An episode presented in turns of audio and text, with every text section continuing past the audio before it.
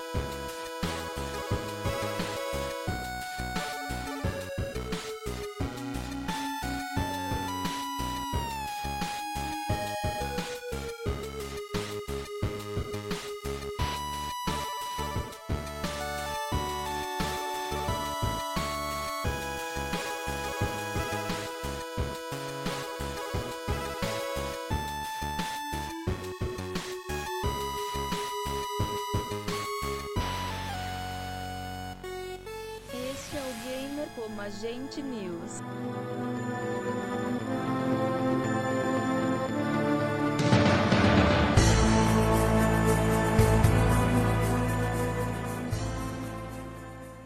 Eu sou o Diego Ferreira.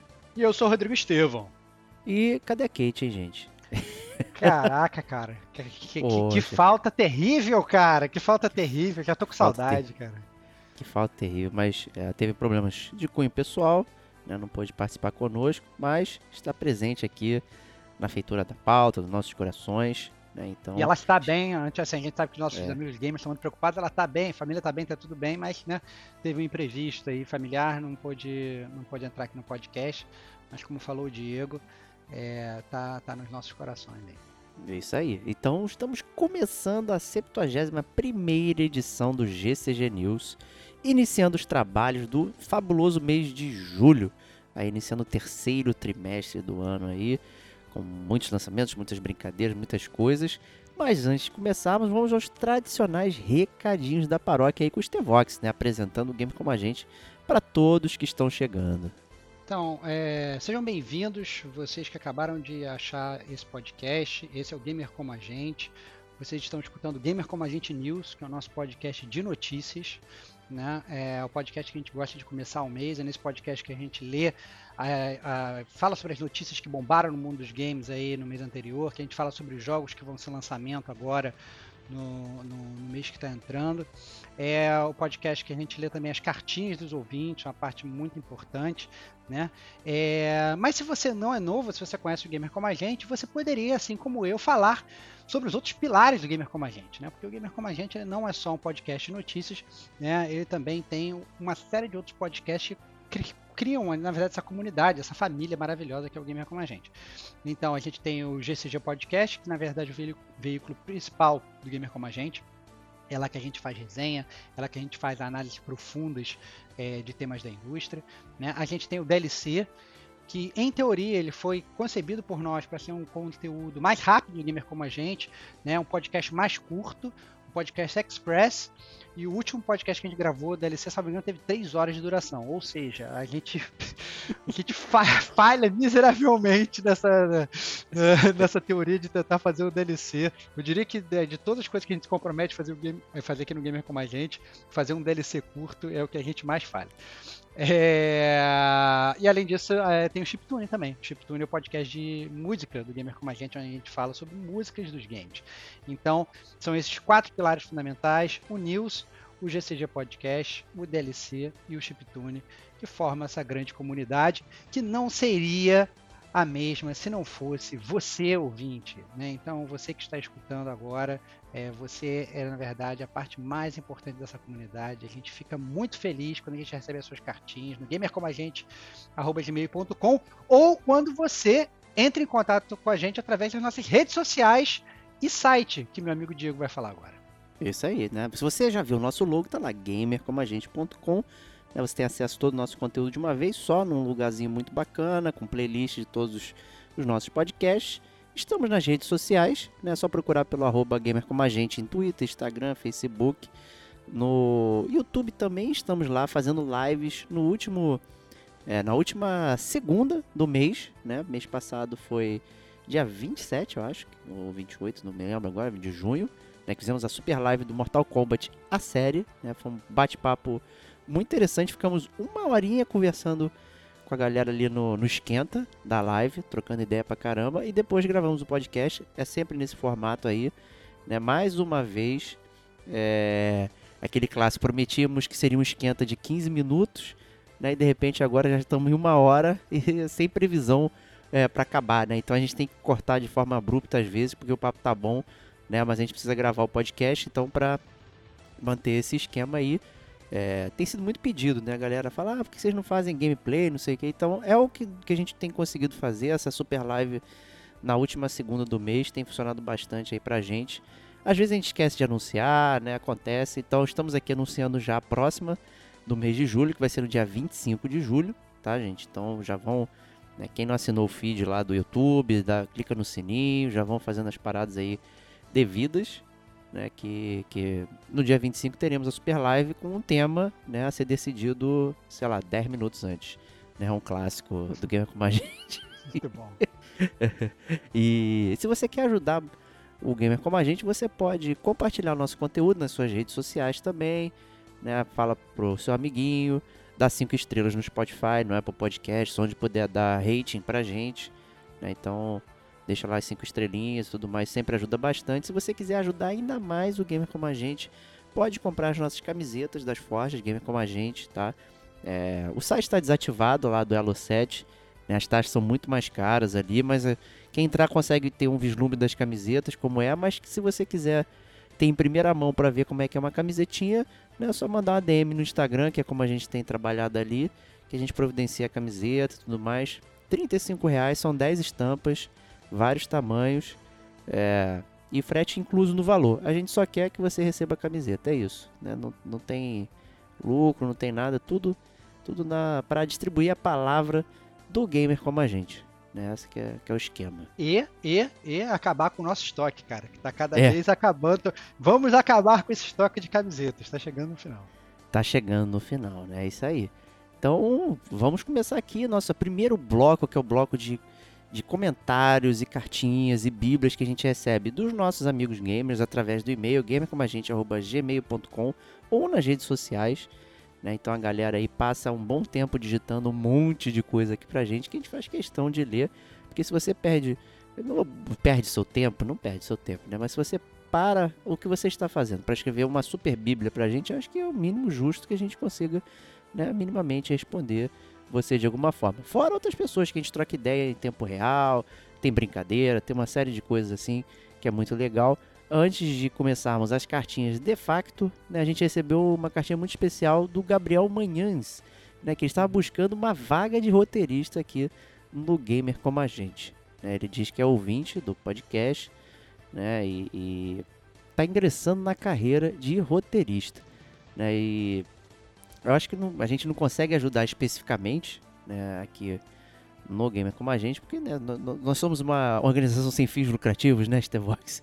É, exatamente, assim, o, Gabriel ele até fez uma, um disclaimer muito legal, que ele falou assim, olha, não, não precisa não precisa me pagar e tal, porque na verdade ele está querendo construir a carreira, está querendo botar o nome dele nos roteiros, que está querendo começar a ser conhecido, né?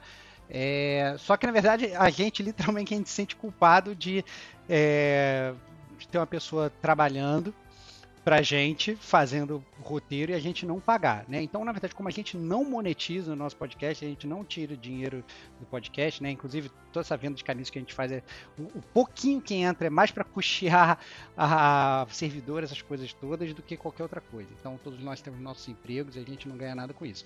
Mas, então, obviamente, fica muito difícil pagar uma pessoa. A gente faz por, por puro amor.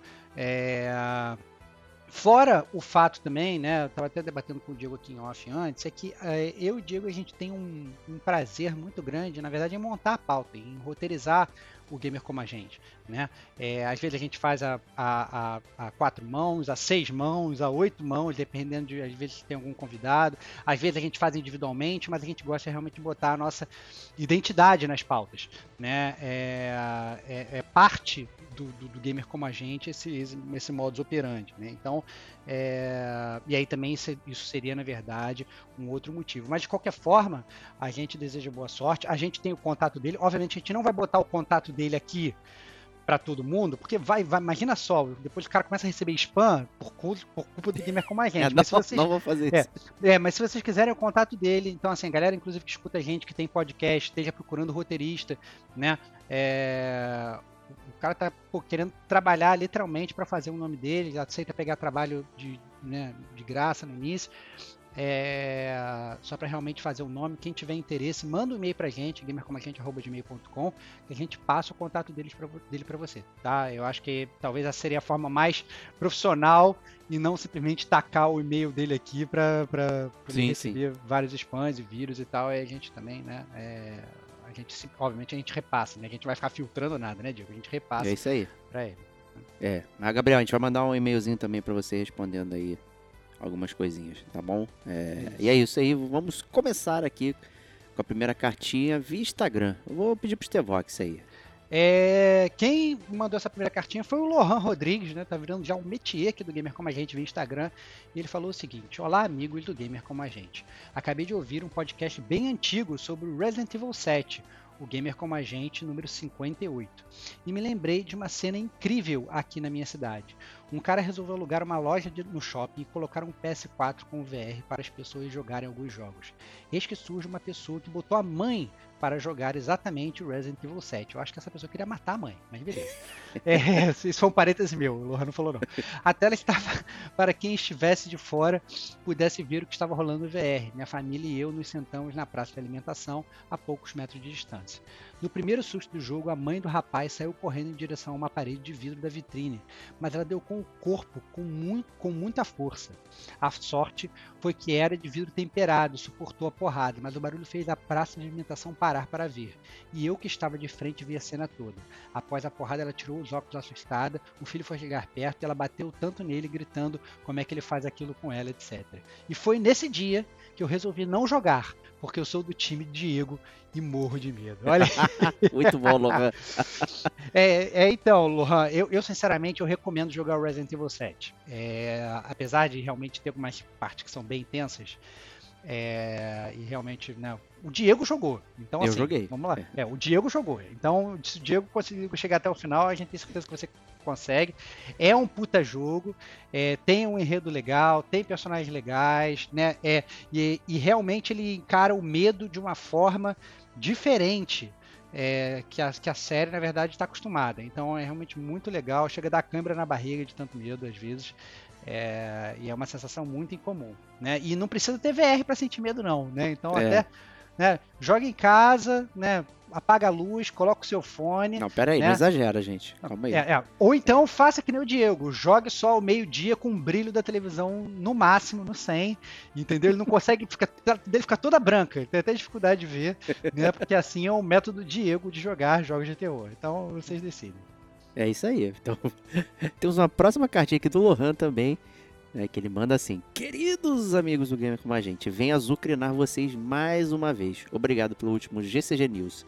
Me senti muito acalentado pelas palavras de vocês, então um imenso obrigado. Mas agora vem meu disclaimer, porque vi a lista de podcast e vi que vocês não falaram do jogo mais importante do PlayStation 1, o supra-sumo dos jogos, a mundo dos games, nascido no Super Nintendo e que cresce mantendo e atraindo um público cada vez maior, que é Harvest Moon Back to Nature. Brincadeira, gente. Sei que é um gênero muito específico, mas creio que foi um jogo que deu a origem a esses simuladores de fazenda que temos, ou ao menos foi um dos títulos mais populares. Novamente agradeço a vocês por fazerem meu serviço algo mais palatável com a presença das suas vozes. Um abraço e depois de três cartinhas, deveria ter direito de pedir música no próximo Chiptune. Valeu. Olha, olha aí, olha aí. Ó, isso pode ser interessante, hein, Diego? Fazer um Chiptune com a participação dos ouvintes, né? É, abrir, abrir sei lá, abrir, sei lá, algum um, um formato, abrir uma, um e-mail, assim, mande aqui o seu voto pra gente comentar a sua música favorita do mundo dos games. Só vale escolher uma, a maior de todas, a supra Imagina? Pode ser divertido, que aí ia melhorar mais ainda essa questão da comunidade. É, gostei, é. Interessante, hein? Vamos, vamos, vamos, vamos fazer essa parada? Vamos, vamos, vamos. vamos. Ele falou então, com brincadeira, mas virou uma pauta. Virou, virou é. agora, virou agora, Bruno. Tô cagando a regra. Então, olha só, galera, vamos lá. Nós vamos começar a coletar a partir de agora insumos para o próximo Chiptune. O próximo Chiptune vai ser, vai ter um tema que vai ser a trilha dos fãs. Então, isso, boa, boa trilha dos fãs. Então vocês vão poder escolher qual vai ser a trilha. É, então é importante que vocês escolham é, a música sua música favorita do jogo de videogame, escreva um parágrafo explicando é, por que, que ela é, obviamente. A gente vai ler como se fosse um, um GCG News é, e a gente toca música e tal. É, e obviamente a gente pode botar as nossas impressões, se a, se a, gente concorda, se a gente não concorda, se o gosto musical de vocês é muito bom ou se é muito ruim, porque gamer como a gente é isso. Gamer como a gente discorda e bate boca. Então, é isso aí. Gamer como a gente, arroba gmail.com, coloque no, no, no, no, subject lá no assunto chiptune, a minha música, trilhas. Como é que eu falei agora? Trilha dos fãs. Trilha dos trilha fãs. Dos fãs. Então, trilha, chiptune, trilha dos fãs. A gente vai começar a arrecadar aí votos para as músicas, né? E vamos começar a compilar isso aí. Quando a gente tiver um número maneiro, a gente pega e a gente grava o podcast. É isso. Perfeito. Excelente. Muito Excelente. boa. Muito boa. Gostei disso aí. E sobre o Harvest Moon, jogos de fazendinha em geral, eu confesso que, que eu não sou muito fã. Até joguei o Stardew Valley. Tem um detonando agora de Stardew Valley também. Temos pessoas que são super viciadas em jogos de fazendinha aqui no Game como a gente que infelizmente não está aqui hoje conosco, que é a Kate. Né? O Tonho também é muito fã de jogos de fazendinha. Inclusive, ele criou uma fazenda no Estádio Velho lá, que ele montou uma fazenda autossuficiente, que ele só olhava, aí os robôs vinham, faziam não sei o que, tinha colheita, parada, montou um esquema lá surreal. Né? Então, assim, eu particularmente não sou muito fã, mas eu entendo, né? É um, é um, é um modelo muito, muito específico, né? O próprio Harvest Moon, como ele disse, né? É, fez parte aí como inspiração de muitos jogos. Né? Eu... E, você curte? Como é que você vê os jogos Eu curto, eu curto, eu curto, na verdade, é... inclusive assim, mas eu sou um cara das antigas, assim, eu jogo simulador de fazenda desde o Sim Farm, que é, era o meu simulador favorito, né? Jogando no Windows, tela de cima, assim. Então não era nem isométrica, de cimão, assim, o Sim Farm. É... Só que o grande problema que eu vejo nos jogos de fazendinha é que eles sugam a sua vida. Essa é a verdade. Esses jogos que você simula a, a, a, uma fazenda e meio que não tem fim, você vai fazendo, você vai criando as coisas e tal. Quando você vê, você tem 90, 100, 120, 140, 200 horas. Né? E isso, obviamente, é uma faca de dois gumes, porque ao mesmo tempo que é, você, obviamente, está feliz jogando, que ninguém joga 200 horas é, achando que é ruim, né? Obviamente, ou você está viciado, ou você está se divertindo, ou os dois, né? Mas você, obviamente, você joga e você curte, mas ao mesmo tempo ele te impede de jogar outros jogos, né? Então, por exemplo, se eu tivesse ficado no meu vício de Sim Farm, é, desde lá de trás, eu provavelmente nem teria jogado Final Fantasy, não teria sido amigo do Diego.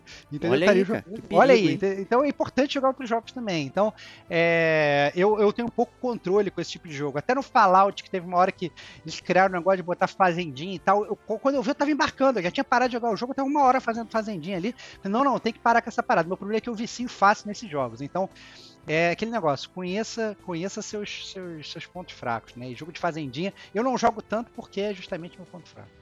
Não, é justo aí, talvez um bom tema também pra gente abordar, jogos de fazendinha e jogos de simulação também.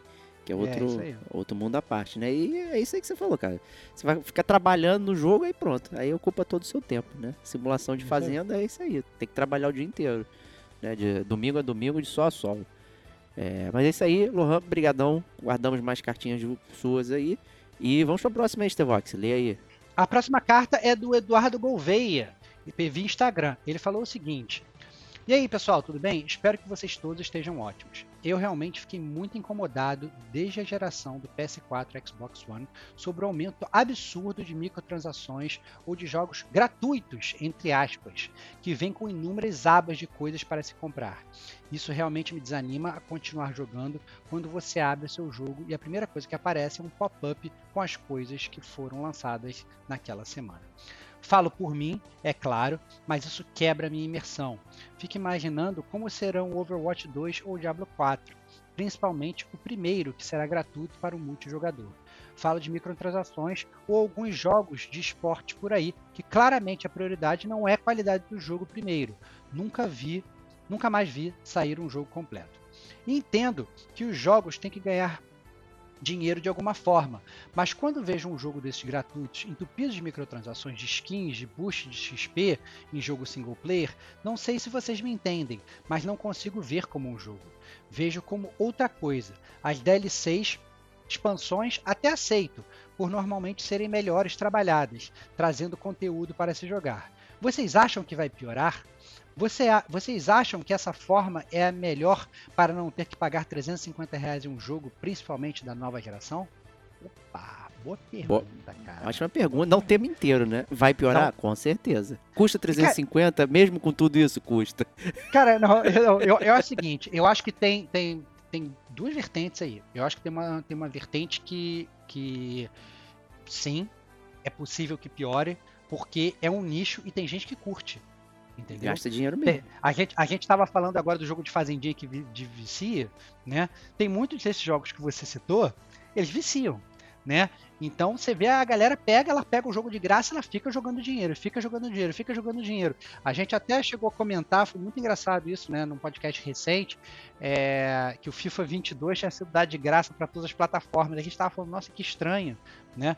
É, e aí, vendo esse e-mail, né, cai a ficha, né? É óbvio que, que eles estão dando de graça, porque é, as pessoas elas pegam de graça, elas entram lá no Ultimate Team e elas ficam jogando milhões de dinheiros lá, entendeu? E eles ganham, inclusive, pessoas que não comprariam o jogo antes, elas vão pegar o jogo de graça. Então, assim, é, eu acho que existe sim é, um nicho, eu acho que sim vai continuar. Entretanto, eu acho que já tem toda uma vertente aí do, do mundo dos games que já está sendo contra isso, que está focando em experiências de qualidade, está focando em experiências que sejam mais individuais, inclusive, é, coisas que não, na verdade, é, suguem o, o, o, o dinheiro do, do, do, do, player, né? mas obviamente é mais raro. Né? Mas de qualquer forma, monetizar é preciso. Então, recentemente, inclusive, saiu a notícia que o pessoal estava querendo é, botar anúncio no jogo. Né? Então aí, beleza. Aí você vai saber que você vai estar na tela do loading lá, você vai ter que ficar vendo lá a propaganda, sabe? Que o Drake é, do, do, do, Uncharted, ele usa a roupa de tal loja. E você tem que comprar a roupa de tal loja, né? Então, é, é possível que isso piore, é possível que piore. Mas aí também vai ter aquele negócio, vai ter o Diego da vida que ele vai pagar para não ter que ver o anúncio. Ah, né? não. Né? YouTube Premium, né? Exatamente. Que, você, que, eu, que, eu, sei que você paga, eu sei que você paga. então, Exato. Então assim, então, então, assim, então é, monetizar vai ocorrer. É, o que a gente sabe, obviamente, que o jogo está realmente caro, né? É, pela nossa situação aqui no Brasil especificamente, tem uma moeda fraca, tá pior ainda, né? Então tá um preço absurdo, porque também o, o dólar tá 5 reais, né, galera? Né? Quando o dólar estava 3 reais era mais tranquilo. Agora o dólar tá 5 reais, tá, tá complicado. Então, é, esse é, na verdade, o lado ruim de, de, de morar num, né, num, num, país de terceiro mundo. Então, o que a gente diz aqui no Gamer Como a Gente é escolha seus jogos com sabedoria, né, valorize seu dinheiro, né? Escute o gamer como a gente, que muitas vezes aqui a gente vai dar a dica de um jogo bom ou a dica de um jogo para você não pegar, que não vale a pena. Né? Sempre que possível, espere o preço Stevox, né? que é o famoso zero reais. É, e analise os jogos como serviço agora, né? Então você tem Game Pass, você tem PSN Plus, você tem é, vários serviços que hoje você consegue, em teoria, pagar uma mensalidade e tem direito a jogar vários jogos. Então vale a pena analisar isso para vocês gastarem menos dinheiro. Isso é importante. É, é, essa aqui é até uma cartinha que vai encaixar com várias outras mais na frente ali, justamente porque o assunto parece que entrou na, na cabeça da galera, assim, todo mundo resolveu mandar alguns assuntos bem semelhantes, né? É, mas assim, eu acho que os jogos estão ficando muito ambiciosos, então eu não consigo ver uma diminuição do preço de um AAA. É, para mim hoje não, não, faz mais sentido. Está cada vez mais ambicioso. Né? O jogo é maior, é mais coisa, mais gráfico, mais mocaps, mais atores famosos, mais não sei o que.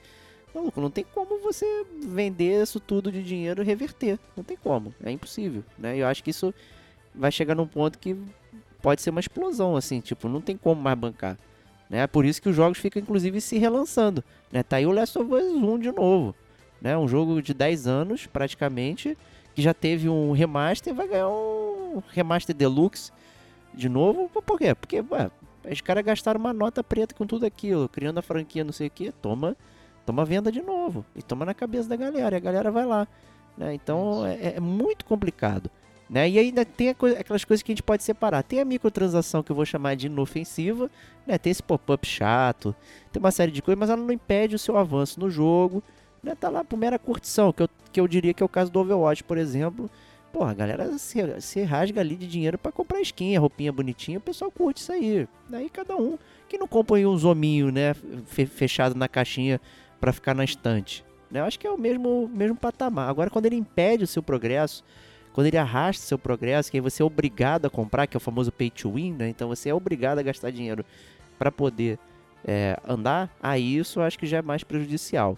Né? Então tem, tem essas coisas. Né? Ele mencionou o Diablo, aí foi muito bom que o Diablo Imortal acabou de sair né, para celular, já tem praticamente um mês aí, já faturou 50 prata, 50 milhões de dinheiros em Diablo Imortal, com um monte de microtransação que né, tem colecionismo, tem, tem loot box, cara, é, é comprar figurinha. Quem não compra figurinha? Quem nunca gostou? Eu acho que eles pegam em cima disso, entendeu? A gente talvez tenha esse apreço pelo físico, aí não percebe como, na verdade, o modus operandi é idêntico. Tipo, você comprar um pacotinho de figurinha da Copa do Mundo de 94 é a mesma coisa que comprar uma loot box do Overwatch. É. Não é a mesma coisa, não. É, é a mesma coisa na essência de você querer comprar é. para colecionar. Mas é. tem uma grande diferença. Qual é a, a diferença? diferença? A grande diferença é muito simples. Você comprou o seu álbum da Copa de 94, você completou, você deixou o seu armário, ele tá lá guardado para você mostrar pros seus filhos. Você comprou o loot box, você comprou o loot box do, do, do, seu Diablo, meu amigo, entendeu? Daqui a pouco mudou a geração, caiu o servidor, Ih, a galera desativou o jogo e tal, não sei o que, não sei o que. Meu amigo, toda a sua coleção, coleção de skin, coleção de figurinha, coleção de tudo que você pegou e comprou pra, pra, pra ficar feliz, você perdeu tudo, garotão. Então, assim, então tem essa grande diferença. Detraça né? também no teu álbum da Copa de 94, já era também. Não, mas aí vai, vai ter que cuidar, né, cara? Pô, aí tá, aí a responsabilidade é sua, esse é o ponto. É, se der é merda é no, seu, no, no, no, teu álbum da Copa, a culpa é tua. Agora, se o servidor sair do ar, se você perdeu o teu personagem, tal, não sei o que, muitas vezes a culpa não é sua. Não, né? não foi você que foi deletou o teu save. Então, né, tem que, tem que são guardadas as devidas proporções aí. Tem que ter cuidado aí. Então é isso aí. A, discussão eu acho que ela é válida e ela não está terminada. Né? Mal, é mal começou aí, eu diria. Né? Vamos aí a cartinha do Clisma, Stevox. Clisma falou o seguinte: Boa noite, colegas. Queria deixar a minha cartinha. Quero logo dizer que não clicou comigo Bloodborne. Meu Deus, que pecado. Até parei. Será que eu continuo a ler essa carta? Por é... isso que eu pedi pra você ler. Caraca, que loucura. Tentei, mas o jogo tem uma curva de aprendizagem muito longa para o pouco tempo que tenho para jogar videogame. Beleza, entendo perfeitamente. É isso, escolha suas batalhas. Já pulei para o God of War, aproveitando que foi dado na Plus, e na real tô gostando muito. Queria estar jogando mais ele, só que fui fisgado pelo If eFootball 2022. Olha aí aquilo que a gente estava falando, cara. Ó, Ele falou na live, inclusive, isso, que tava jogando o eFootball, é. É, então olha só, olha aí parado. O cara pega, pega o jogo de graça, entra lá, aí daqui a pouco, né, já tá metendo um dinheirinho e tal, não sei o que, já tá monetizando, a empresa tá ganhando dinheiro. Isso aí. É, o clima continua. Agora eu queria discordar de vocês, principalmente do Estevão. Na cabeça de vocês, o League of Legends é um jogo pay to win. Aí eu vou fazer um parênteses. Eu não lembro de ter falado que o League of Legends eu é um também não. Win, não. Eu, eu, de repente a gente eu... se expressou mal, alguma coisa. Porque eu é, não lembro eu não disso lembro. também. Eu não lembro disso. É real que eu não lembro. Depois, Clima, escreve pra gente, fala quando a gente falou isso. Porque, na verdade, se eu falei, com certeza eu errei. Talvez eu estivesse me referindo a outro jogo, mas eu não acho que League of Legends é pay to win, não. Mas vou continuar a ler sua carta. Mas na verdade, não é pay to win, né? Por isso é um jogo incrível. O dinheiro real não vai te dar vantagem em nada, mas nada mesmo. Com dinheiro real, praticamente só compra skins para os seus personagens. Olha o que a gente estava falando na carta anterior.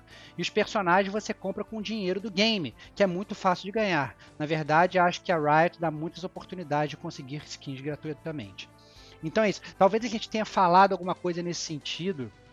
É, é, não sei, cara, quando aquele negócio do, do LoL tá sendo dado de graça na Game Pass. Eu não sei, eu não, não, não lembro. Pode ter sido ali, né? Talvez é. isso, eu não sei. É, é, é, eu não lembro não, mas assim, com certeza assim, o, não, é, não é pay to win no sentido, no sentido clássico de pay to win, né? É, de, de você pagar e você obter uma vantagem para você é, vencer o seu amigo. Ele é um jogo. Até porque é um esporte, né? Inclusive, É isso. Né? É um esporte. né? Exatamente, exatamente. Ele é um jogo que ele se monetiza dessa mesma forma que a gente está falando. É, que a gente está falando no- no- no- anteriormente, né, nesses exemplos e tal, não sei o que, a gente está acostumado a ver muita gente gastando muito dinheiro é, comprando skin, comprando roupinha, comprando não sei o que, né, o cara não tem um- uma roupa nova no, no armário dele, mas o personagem dele no videogame tá, pô, chique do último, né, então tá, na- tá, na- tá na grife, então é isso aí, é engraçado, né, e aí o Clisman termina, então é isso, continuem com as lives, o papo pré-cast é muito bom, abraço e até, é, até a próxima. É verdade, concordo com ele, é muito bom a gente sempre entrar antes ficar falando. A proposta, mais uma vez, a proposta era entrar e falar 15 minutos com os ouvintes antes de começar o podcast. A última vez a gente ficou uma hora e 15 minutos falando com os videogames. falando com Cumprimos os videogames. 15. É, cumprimos os 15 com louvor, assim, então. Então fica até engraçado. A gente acaba se atrasando, vai terminar de gravar, pô, perto de meia-noite, é uma loucura, né? Quando a gente tem. Quando a gente tem. Quando a gente tem live. É isso aí. Eu vou. Próxima cartinha aqui então do Miguel Rezende via Instagram.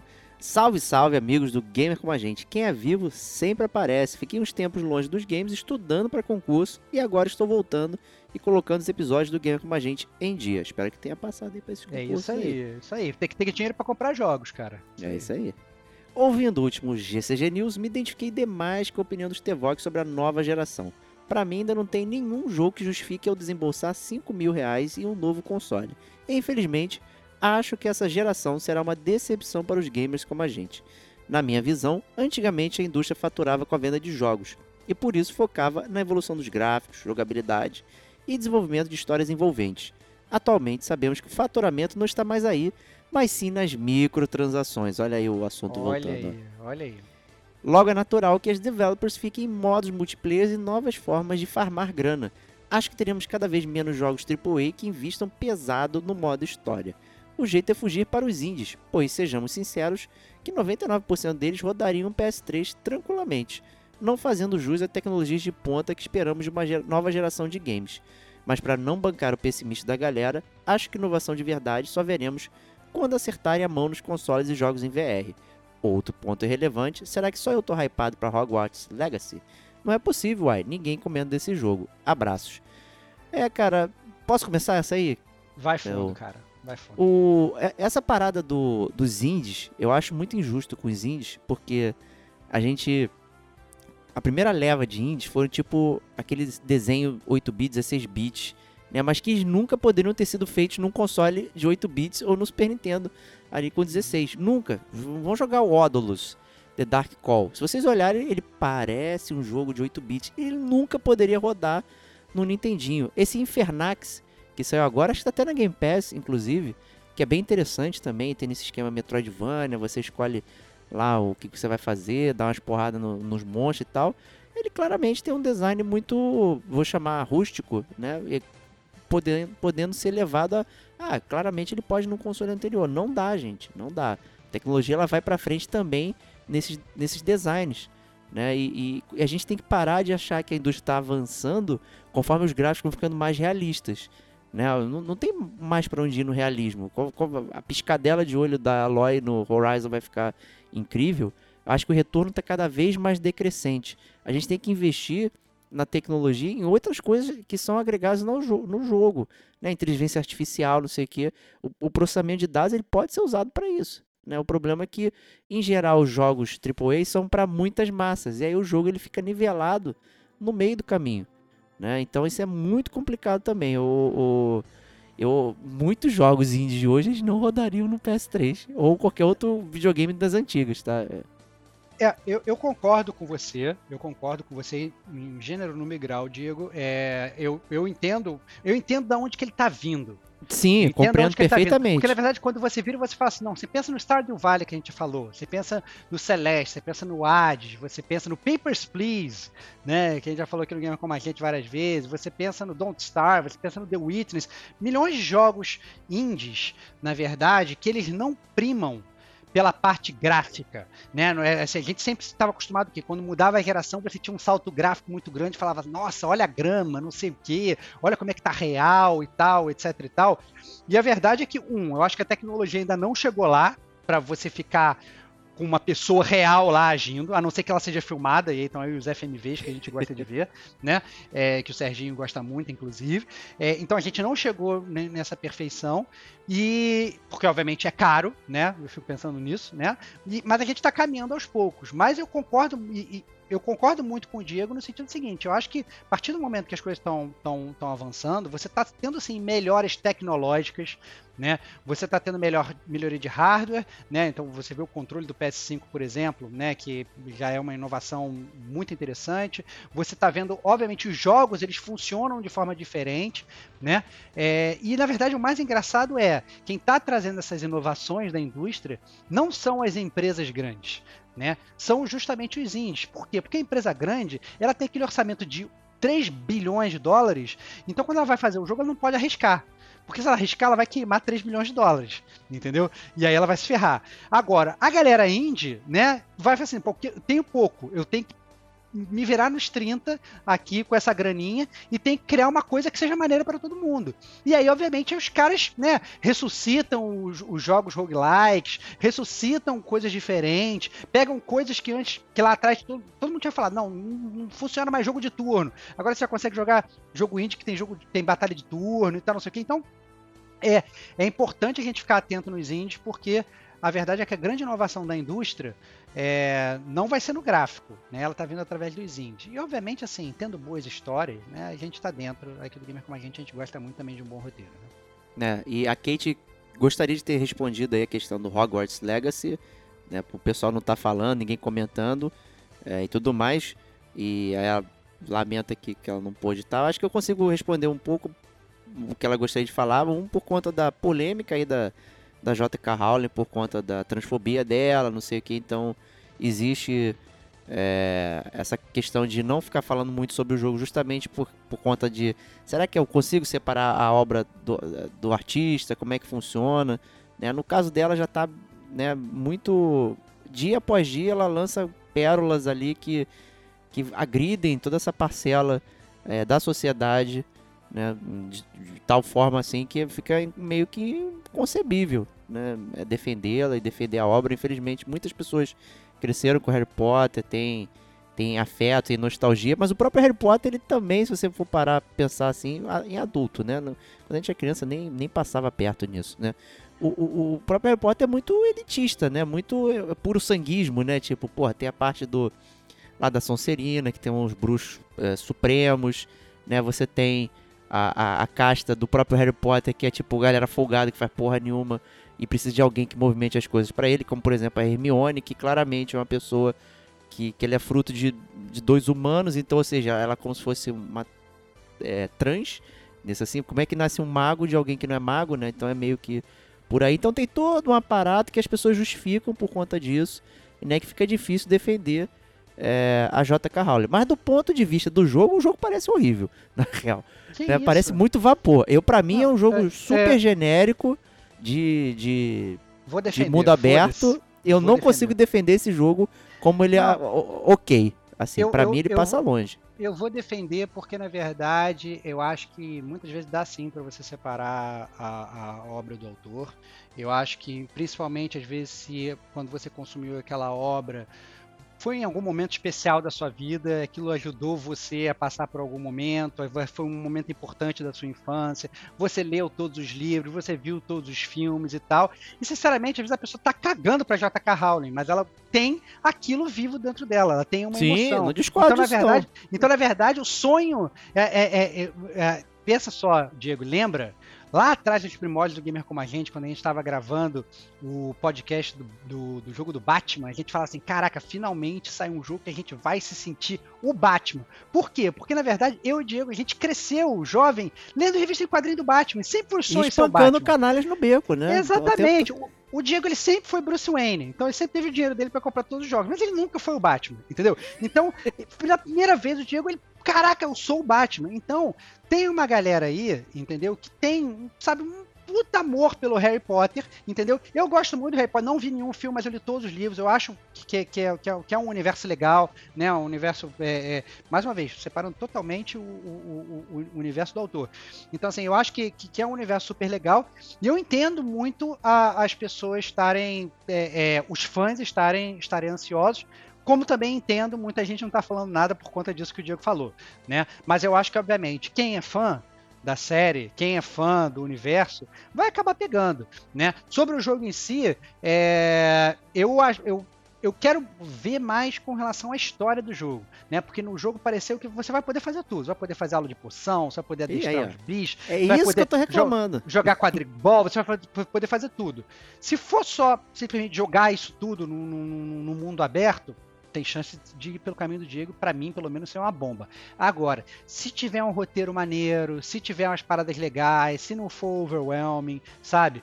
É, se eles respeitarem, na verdade, o próprio universo, né? Você imagina a quantidade de easter eggs que eles podem botar lá, entendeu? Para brilhantar o coração aí da, da, da galera. Então, eu acho que tem, tem muito potencial, mas da mesma forma que tem muito potencial, tem muito potencial para dar merda também, né? Porque parece que eles querem botar tudo num jogo só. Então, aguardemos, aguardemos. Esse é um jogo que eu tenho vontade de jogar, obviamente não por 350 reais, mas que eu tenho vontade de jogar. É, eu acho que é, hoje, do jeito que eu vejo ele, para mim vai cair nessa categoria de Assassin's Creed Valhalla e amigos. É, é blips não... no mapa, muitas atividades. É... Então, eu não eu... sei se o jogo foi vendido certo para mim. Não, esse, né, eu, só, é, eu só não acho que é assim ainda, porque eu tenho esperança. Porque eu não vi, assim, o, o, o garoto, sabe, o personagem andando num mundo aberto gigantesco. Eu vi ele andando na escola, né? Como você consegue andar lá no Fire Emblem Tree Houses, e você anda lá pela ah, escola. Ah, mas a escola, o castelo de Hogwarts, ele é mágico, então você pode atu atuchar uma montanha de coisa eu ali dentro, sei. tá dentro da escola. Eu né? sei, eu sei. Mas o, o, sentido é, eu tô muito curioso para saber como é que o jogo vai funcionar, como é que vai ser o loop de gameplay dessa parada. É, ah, se eu não quero mínimo. jogar quadribol, eu quero só fazer a história. Ou não, se eu quero só jogar quadribol, vai ter um jogo dando jogo, como é que vai funcionar? A gente já falou disso aqui no Gamer Como a Gente. Quando os jogos dentro dos jogos são muito bons, vale a pena, né? O Gwent nasceu assim, Triple Try nasceu assim. Então, assim... O Blitzball é... morreu assim. O Blitzball morreu assim, uma merda, exatamente. Então, assim, é, é, é, é importante, né, é, a gente entender como é que o jogo está é, tá sendo feito e como todas essas jogabilidades dentro do próprio jogo vão funcionar. Você vai ter uma sinergia maneira. É isso aí. Então, muito obrigado aí, Miguel, pela carta e volte sempre. E leia a próxima aí, Stevox. Cartinha do Júnior Ferreira. Mandou, a gente pelo, mandou pra gente pelo Instagram. Falou o seguinte: Salve galera do Gamer Como a Gente. Excelente o cast do Mortal Kombat. Amo a franquia, a galhofa, o gameplay e tudo que gira em torno. Meus Mortal Kombat favoritos são o 2, o 9 e o 11. E gosto até do Mythologies, que foi difícil pra caralho de zerar. E foi mesmo. Mas foi bom, cara. Foi, foi, foi nível, nível Dark Souls, cara. Você termina e você comemora. é, o jogo é muito difícil e fiquei travado no boss final, que era o Shinnok, pois exigia fazer uma habilidade que eu não conseguia fazer, até que consegui aprender através de um detonado. O jogo era divertido para mim, apesar da dificuldade, mas tinha chefes como Scorpion, Fujin, Konshi e Shinnok.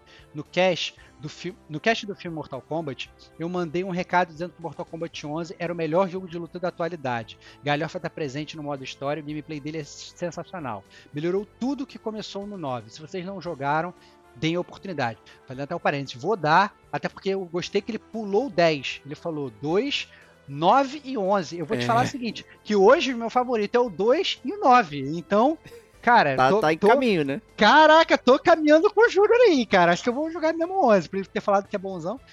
É... Ele continua falando o seguinte: Eu gostaria de dar uma sugestão de tema. Poderiam fazer um, um podcast sobre a franquia The King of Fighters, que hoje anda ruim das pernas, mas que tem jogos incríveis da época do arcade, como King of Fighters 97, 98, 99, 2002 e 2013. É, também poderiam falar sobre os crossovers dos jogos de luta, como Marvel vs Capcom, SNK vs Capcom, Street Fighter vs Tekken. O próprio King of Fighters nasceu de um crossover. E por fim, gostaria de deixar uma pergunta para o Diegão, pois recentemente perguntei sobre jogos das gerações PS1 e PS2 que vocês gostariam de ver no catálogo da Plus, e o Stevox citou Xenogears. Gostaria de saber se o Diego jogou esse jogo. Eu fui pesquisar sobre ele e estou abismado com a história, como a história dele é maneira. Filosofia, religião e evolução quero voltar e jogar esse jogo. E acredito que esse tipo de jogo merecia um remake, que aparentemente foi apresentado para ser um Final Fantasy VII, sequência de Chrono Cross, e por fim se tornou um novo projeto. Enfim, perdoem a imensa carta, só agradeço pelo ótimo trabalho de sempre. Muito obrigado por fazerem parte da minha semana. Então vamos lá de Xenogears aí. Pô, Júnior, obrigado aí pela pergunta. Realmente joguei muito Xenogears. É, inclusive eu tenho é, até no... Foi, qual foi o podcast do Parasitive? Foi o 9 ou o 11? Né, que o meu Parasitive ele tem o, o, demo do Xenogears, né? A gente botou inclusive na caixa ali dizendo né, que vinha o demo do Xenogears e tal. Eu amei muito Xenogears. É, só fica aí só um pequeno errata aí, né? Que ele, na verdade, saiu antes do Chrono Cross, então ele não teria como ser a sequência tá, do Chrono Cross por conta disso. É, e ele é um jogo que sofreu muito, né? Não sei se você chegou nessa parte da pesquisa ou outros ouvintes também. Né? Ele é um jogo que está dividido em dois discos. É, e o segundo disco, a parte quase endgame ali, ela não existe em termos de jogo. Né? Você para de navegar no mapa, você fica sentado numa cadeira com o personagem principal elocubrando uma série de coisas e você só vai nos cenários lutar e depois volta para a cadeirinha. Né? Então o jogo parece que perdeu o orçamento, aconteceu alguma coisa ali. Era um time muito específico né, do, da, da Square, na época, na né, Square Soft, que depois migrou esse time pro, pra, era, acho que era Monolith, né, e fez a, a série Xenosaga do PlayStation 2, tem o Xenosaga 1, 2 e 3, e que hoje, né, migrou novamente para o Switch lá para o Xenoblade, que também está no 3.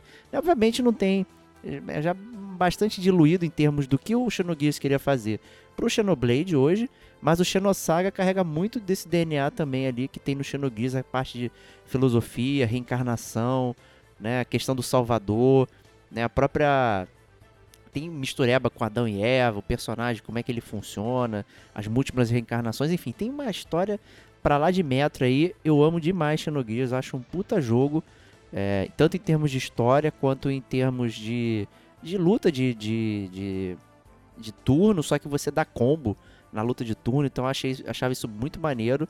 A única coisa ruim do jogo era a navegação, porque o 3D era bem fraco, então você tinha né, uma bússolazinha, e aí os cenários eram muito confusos para ir onde você ia e tudo mais, mas fora isso, jogaço. Estevax jogou Xenogears? É, cara, é, Xenogears, ele é um pecado meu porque foi um jogo que eu não joguei é, todo. Na verdade, joguei demo, fui na locadora, joguei, mas não tive o prazer de experimentar ele na sua plenitude. Né? É, eu também gostaria muito que tivesse um remake. Né? Tô aí com o Júnior nessa. É, sobre a outra parte da carta dele, né, que ele fala sobre milhões de sugestões, né, tá anotado a sugestão do King of Fighters né, é, para a gente um dia fazer no futuro. É, e também sobre a questão do, dos jogos de luta com crossovers, né? Pode ser inclusive, Digão, é, mais um round do nosso Clube da Luta, né? Então, é verdade. Podcast, é. podcast número 91, 92 de Gamer como a gente, a gente fez Clube da Luta Round 1, Clube da Luta Round 2, Clube da Luta 1 foi sobre jogos de luta esquecidos, né? É, não são esses jogos mainstream que a gente está acostumado, né? Então até Clay Fighter apareceu lá. É, e o Clube da Luta Round 2 foi de jogos de beat'em up. Então, na verdade, é, vale a pena talvez aí a gente parar e fazer um, um round 3 sobre jogos de luta crossovers. Fica mais. mais já tá na. Já, eu gosto dessas cartas que já começa a montar as pautas frias de gamer como a gente. Eu é, abro é, o bloco bom. de notas que a gente tem e eu já vou jogando lá, porque às vezes a gente fala assim, tem precisando de um podcast pra ontem. Pum! A gente pega essa sugestão do ouvinte. Muito é. maneiro, muito maneiro. Muito bom. É, esse de crossover do Marvel, Capcom, não sei o que é, parecia até mentira, né? A primeira pessoa que chegou é. e, caraca, eu joguei com o Ciclope versus Ryu. Falar, pô, tá de sacanagem, né? Isso aí é. nunca aconteceu, tá de zoeiragem. De repente, tu, caraca, meu, porra. Né? Que, que lance fantástico, né? Uma baita. Baita, baita oportunidade a gente conversar sobre esse tema aí. Eu até tenho meu preferido aí, o Kafka SNK é um dos meus preferidos aí, inclusive dos crossovers, então tá acho que a gente pode debater aí, bastante. Cara. Para, para de dar spoiler pra guçar, aí, tá guçar a curiosidade. Guçar a curiosidade. Mas é isso aí, vamos nessa aqui. Obrigado, Júnior, pela cartinha. E vamos para a próxima aqui. Agora chegamos nos e-mails. Né? A gente está aqui, ó. Vou dar a minutagem do podcast. 47 minutos lendo as cartinhas de vocês aí. Caraca, Grandes cara, bíblias. Que, loucura, cara. que caraca, tá Você... tá foda, cara. O podcast somos gigantescos. Que loucura. Vamos lá. Vamos lá. Davi Marinho via e-mail. Fala, meus grandes amigos, Mestre Diego, Grande Tevox e Kate Platinador. Aqui quem fala é o amigo Davi, aquele que é pai de gêmeos que escreveu um e-mail para vocês que foi considerado o maior enviado até o momento. Desculpem, caras, não era intenção. Claro que era intenção, Davi, não vem com essa não. É, é isso aí. A gente gosta, a gente gosta de carta bíblia. A gente pega, a gente fica horas aqui gravando o dia todo vai embora, é, mas, mas a gente curte, a gente curte muito essa troca de ideias. Eu diria que é a minha parte favorita do Gamer Como a Gente hoje, ele é cartinha. É isso aí. E porque tem pouco tempo? Pô, imagina se tivesse muito tempo, hein, cara, pra escrever essas cartinhas gigantes, hein? Quando arranja um tempinho pra escrever, aproveito. Mas vou tentar escrever em dose homeopática. Estou mandando essa carta hoje na quinta, 9 de junho. Olha quanto tempo que ele mandou. Quase um mês aí. É. Porque tenho certeza que não vai dar tempo de vocês colocarem no próximo news. E não deu mesmo, né? Entrou nesse agora. Só queria escrever para falar das camisetas que estão ótimas, uso minha armadura gamer com orgulho no trabalho, embaladas com profissionalismo de loja grande. Olha Parabéns mais uma vez por esse cuidado e carinho com seus amigos ouvintes. Cara, isso aí, meu, é sempre. Eu esqueço, o pessoal pede camiseta. Diego, vê a camiseta pra mim. Aí passa, aí eu fico fudido de casa, fudido do trabalho. Aí eu falo, puta, esqueci de ver tua camiseta, não sei o que. Então, que bom que ainda assim vocês ficam felizes aí com o trabalho que a gente faz, porque, pô, é, é, é tipo side job mesmo, né? Side quest mandar a camiseta. Né? Mas brigadão mesmo aí curtir e comprar, cara. Ando garimpando os GCGs antigos escutei um que gostei muito, que foi o Vício Gamer. Achei muito interessante a opinião do Fera convidado lá e a experiência dele com jogos online. Kate, parei com Skyrim, achei muito bugado, perdi uma quest que o carinha ia me dar do nada, foi pro céu, caiu e morreu. Achei isso tão sacanagem que parei. Vou esperar a versão de aniversário ter uma promoção e jogar por ela pra ver se tem menos bug. Mas não tem na Game Pass essa versão de aniversário aí do Skyrim? Cara, o ponto é o seguinte, cara, na boa, quem ainda acha que o Skyrim eles ainda estão consertando o bug? Não estão, não, cara. ninguém tá, não. ninguém. É assim mesmo. Aí, cara, o, o- o Davi aceita, cara. Aceita que o jogo é bugado. Todos os jogos da Bethesda volta e tem uns bugs assim É. malucos. São os né? mesmos bugs. São os mesmos bugs, entendeu? Pelo menos assim, os piores, assim, você vê eh, dragão voando ao contrário, mas fazendo Michael Jackson e tal. É, essas paradas pelo menos não tem. Então é, é complicado, cara. É complicado, tem meio que aceitar, tá no pacote, né? Esse tipo de bug. É isso aí. Né, Comecei a jogar Fallout New Vegas, que é da Obsidian, não da, da, da Bethesda, mas tá ali dentro do mesmo esquema. E Metro 2033 Redux. Tô indo em sua pegada, jogando um maior, mais longo e outro mais curtinho pra contrabalancear. Não é nenhum Muito bom. desses dois, tá, Davi? É. Eu não sei É. sua expectativa. Não, não, o Fallout, Fallout New Vegas é mais longo, o Metro 2033 talvez seja realmente um pouco menor, se você for comparar com o Fallout New Vegas. Não, Ah, que, o. Metro seja, não que o Metro seja um, seja um jogo curto, né? Mas eu entendi o que ele quis dizer. Sim, sim. O problema é que os dois são de um gênero bem semelhante, pós-apocalíptico. Quando terminar o metrô, vou por Death's Door, que peguei por indicação do Stevox. E tô com muita vontade de jogar. Mas sei que esse caminho de sair jogando vários de, de vez acaba que a gente não termina nenhum deles. É isso, feras. Vou parar por aqui para não me alongar. Esse e-mail foi mais um. E aí, galera, tudo tranquilos do que uma cartinha motivada por algum assunto. Grande abraço a todos e esperem mais cartas do Davi Biblia Gamer. O nome é até bíblico também. Olha aí. Fiquem com Deus, meus amigos, e um ótimo junho pra vocês. Já junho já acabou, já começamos julho. É né? isso. Foi ótimo. É isso aí. Stevox, próxima cartinha aí eu ler. Esse amigo, ele tá prometendo há meses mandar a cartinha. Caraca, cara, vamos lá, mais uma, mais uma bíblia. Vamos lá, Rodrigo Teixeira, será que ele, ele, ele, ele vai vencer do Davi? Vamos ver. Vamos ver, salve, salve, amigos do gamer como a gente. Como vai essa energia gamer que habita dentro de vocês? Depois de um longo inverno, finalmente criei coragem para escrever minha cartinha gamer. Espero imensamente que seja lida no programa de vocês. Está sendo lida agora. Antes de começar, eu gostaria de adiantar meus elogios a todos, porque realmente o programa é de um magnetismo ímpar e a química de vocês transpõe o microfone e se faz ser percebido a todos os participantes. Além de todos os aspectos citados, o conhecimento da indústria que vocês demonstram faz o programa ganhar ainda mais credibilidade no coração dos verdadeiros gamers. Caraca, cara, eu fico até emocionado lendo essas paradas, cara. A gente, cara, a gente não é nada disso, cara. A gente é só gamer como a gente, cara. Entusiasta, né? É, cara, é isso, cara. Você senta no, no, no bar com a gente e a gente fica falando de games com vocês. É isso aí, essa é a ideia.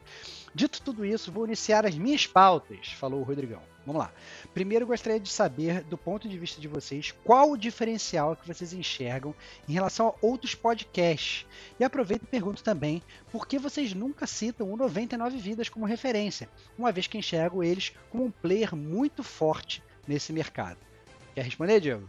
Vamos lá, vamos lá. Assim, eu acho que o nosso diferencial é exatamente isso aqui que a gente está fazendo agora, que é trocar essa ideia com a galera. Eu entendo que se a gente crescesse muito, ficasse, ficaria impraticável manter um contato é, próximo, mas a gente faz o máximo possível para ter esse contato com todo mundo, trocar ideia e conhecer, né? Jogar junto, porra, a galera é, porra, entra em pare, joga junto, exceto eu. Eu nunca tô lá, mas se eu tivesse, eu jogaria junto com vocês também. Né? Eu acho que isso acontece direto, assim. Eu acho que o nosso diferencial é isso. Né? Compromisso e compromisso com a galera, com a turma. É, sobre citar o 99 Vidas, eu imagino que você esteja até mencionando isso por conta de que a gente fala de outros podcasts que a gente curte, né? O Player 1, não sei o quê. E a diferença é que essas pessoas, vamos chamar assim, são nossos amigos, são pessoas que, que fazem parte do nosso convívio. Né? Então, assim, a gente não está competindo com outros podcasts pela atenção, porque a gente já tem a atenção de vocês que estão mandando a cartinha aqui. Né? A gente não quer. É, não, não, é uma, não é empresa, não precisa ganhar mercado de ninguém. As pessoas sempre chegam naturalmente na gente. Eu acho que isso A gente, é o, a gente, que é o ó, mais gente- bizarro. eu acho que o ponto é o seguinte: é, a grande diferença da gente é que assim, a gente não faz publi, a gente não faz marketing, a gente não monetiza. É, o gamer como a gente ele foi criado como hobby da gente. É isso. É assim, a gente tem como hobby jogar videogame, mas a gente tem como hobby também fazer podcast. Entendeu? Então, é, é- esse, digamos, é, é talvez o diferencial. Eu acho que, na verdade, muitos podcasts é, eles começam de um jeito, eles vão se transformando. A gente é um exemplo mesmo. O primeiro ano do Gamer como a gente é, é de um jeito, e a partir do segundo ano a gente mudou, a gente reformulou tudo, a gente criou um modelo super, super é, diferente. A gente tem como preceito só falar de videogame, né? Ou, ou alguma coisa literalmente ligada a videogame, né? O no- 99 Vídeos eu concordo, é um player muito grande, mas sei lá, você a- abre aqui o, o site deles, tem um podcast aqui, Sons da Nostalgia, escutei e voltei no tempo. Aí depois você vai olhando aqui, ó, vou olhar, tô, tô olhando aqui em tempo real, é, aventuras e perrengues de viajar. Ent- Então, então assim, Virou Nerdcast isso aí. é, é, é, é, então, então, assim, e aí é que tá. E aí o Nerdcast também, assim, é espetacular. Você vai ouvir um Nerdcast de RPG, por exemplo. Caraca, cara, parada é espetacular que os caras fazem, entendeu?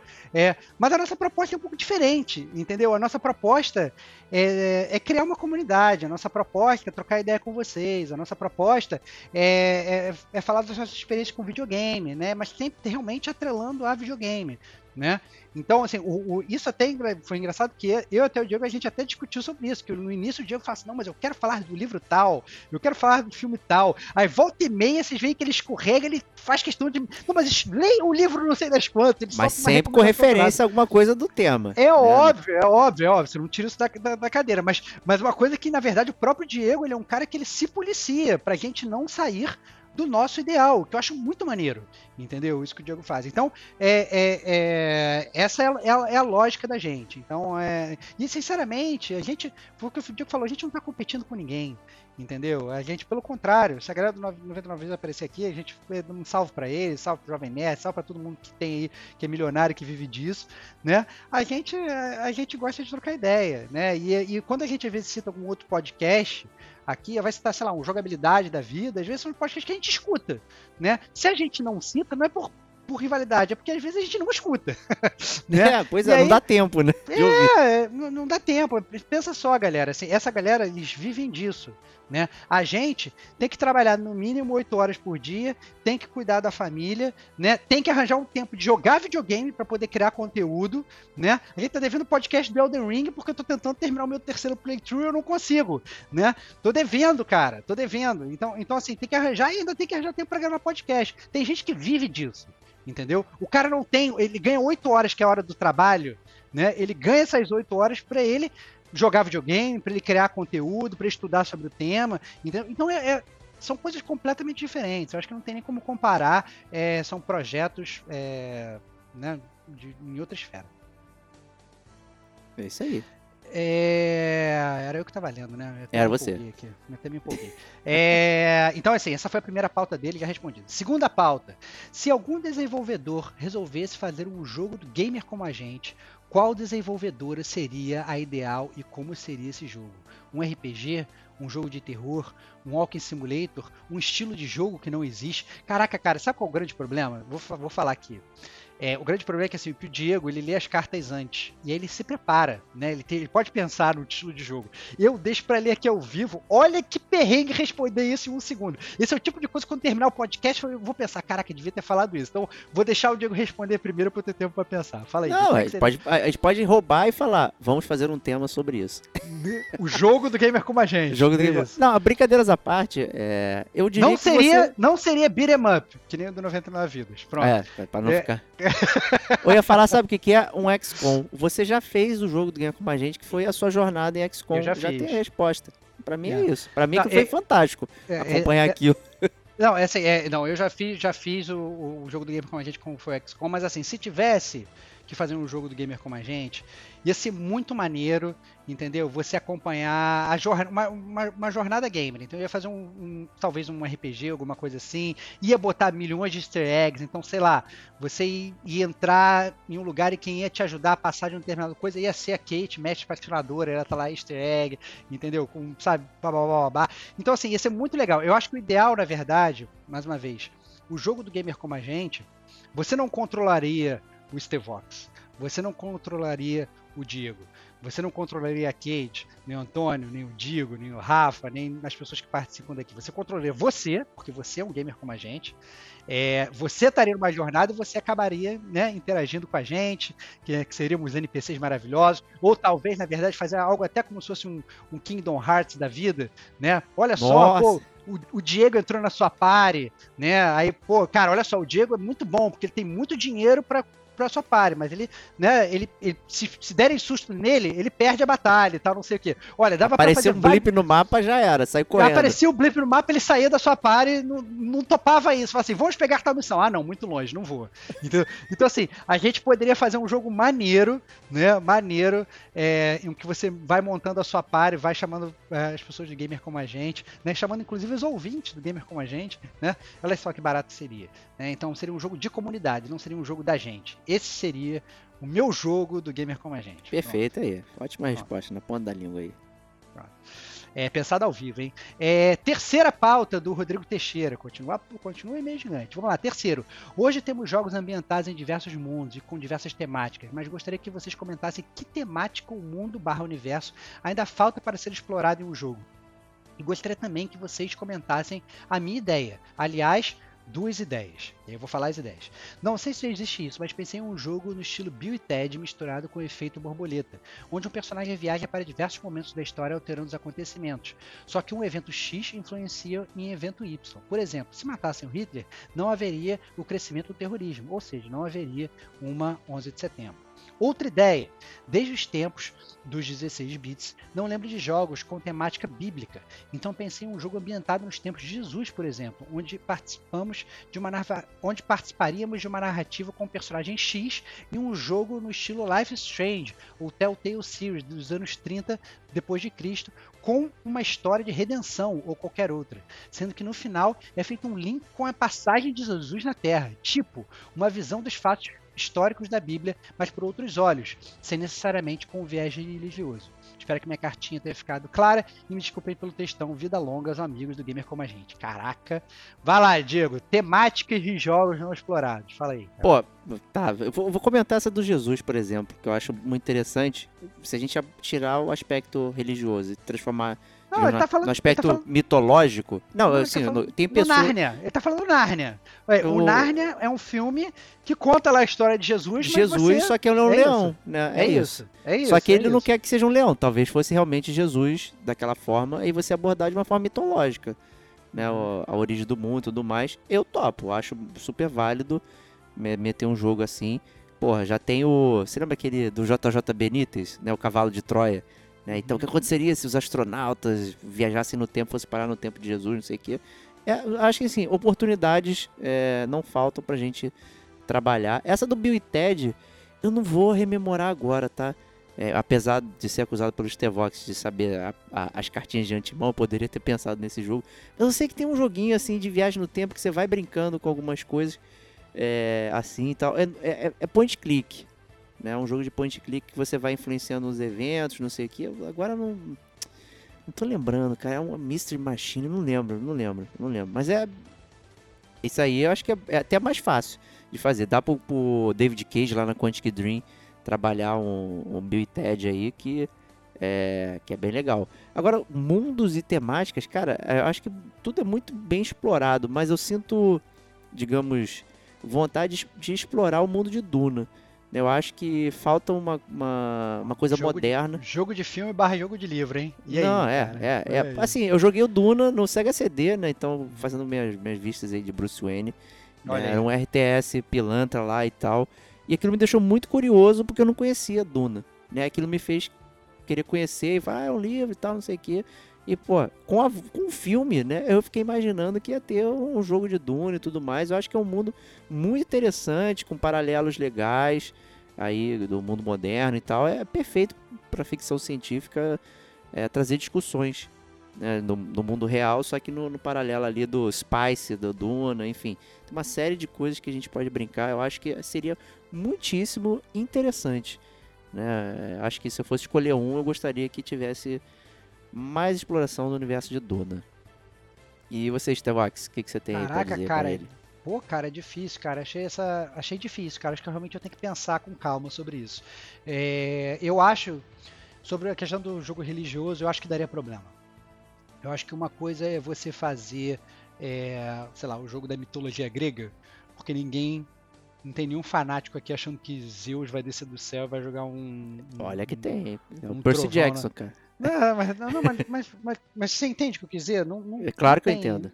né? Não, não não tem, não tem fanatismo. Eu acho que quando toca em religião, é, eu acho que é um assunto sensível, porque não que os caras vão, vão, vão, vão fazer algo diferente, mas as pessoas elas interpretam de uma outra forma, falam assim, não, como é que você vai? Cara, tem gente que acha que videogame é coisa do demônio.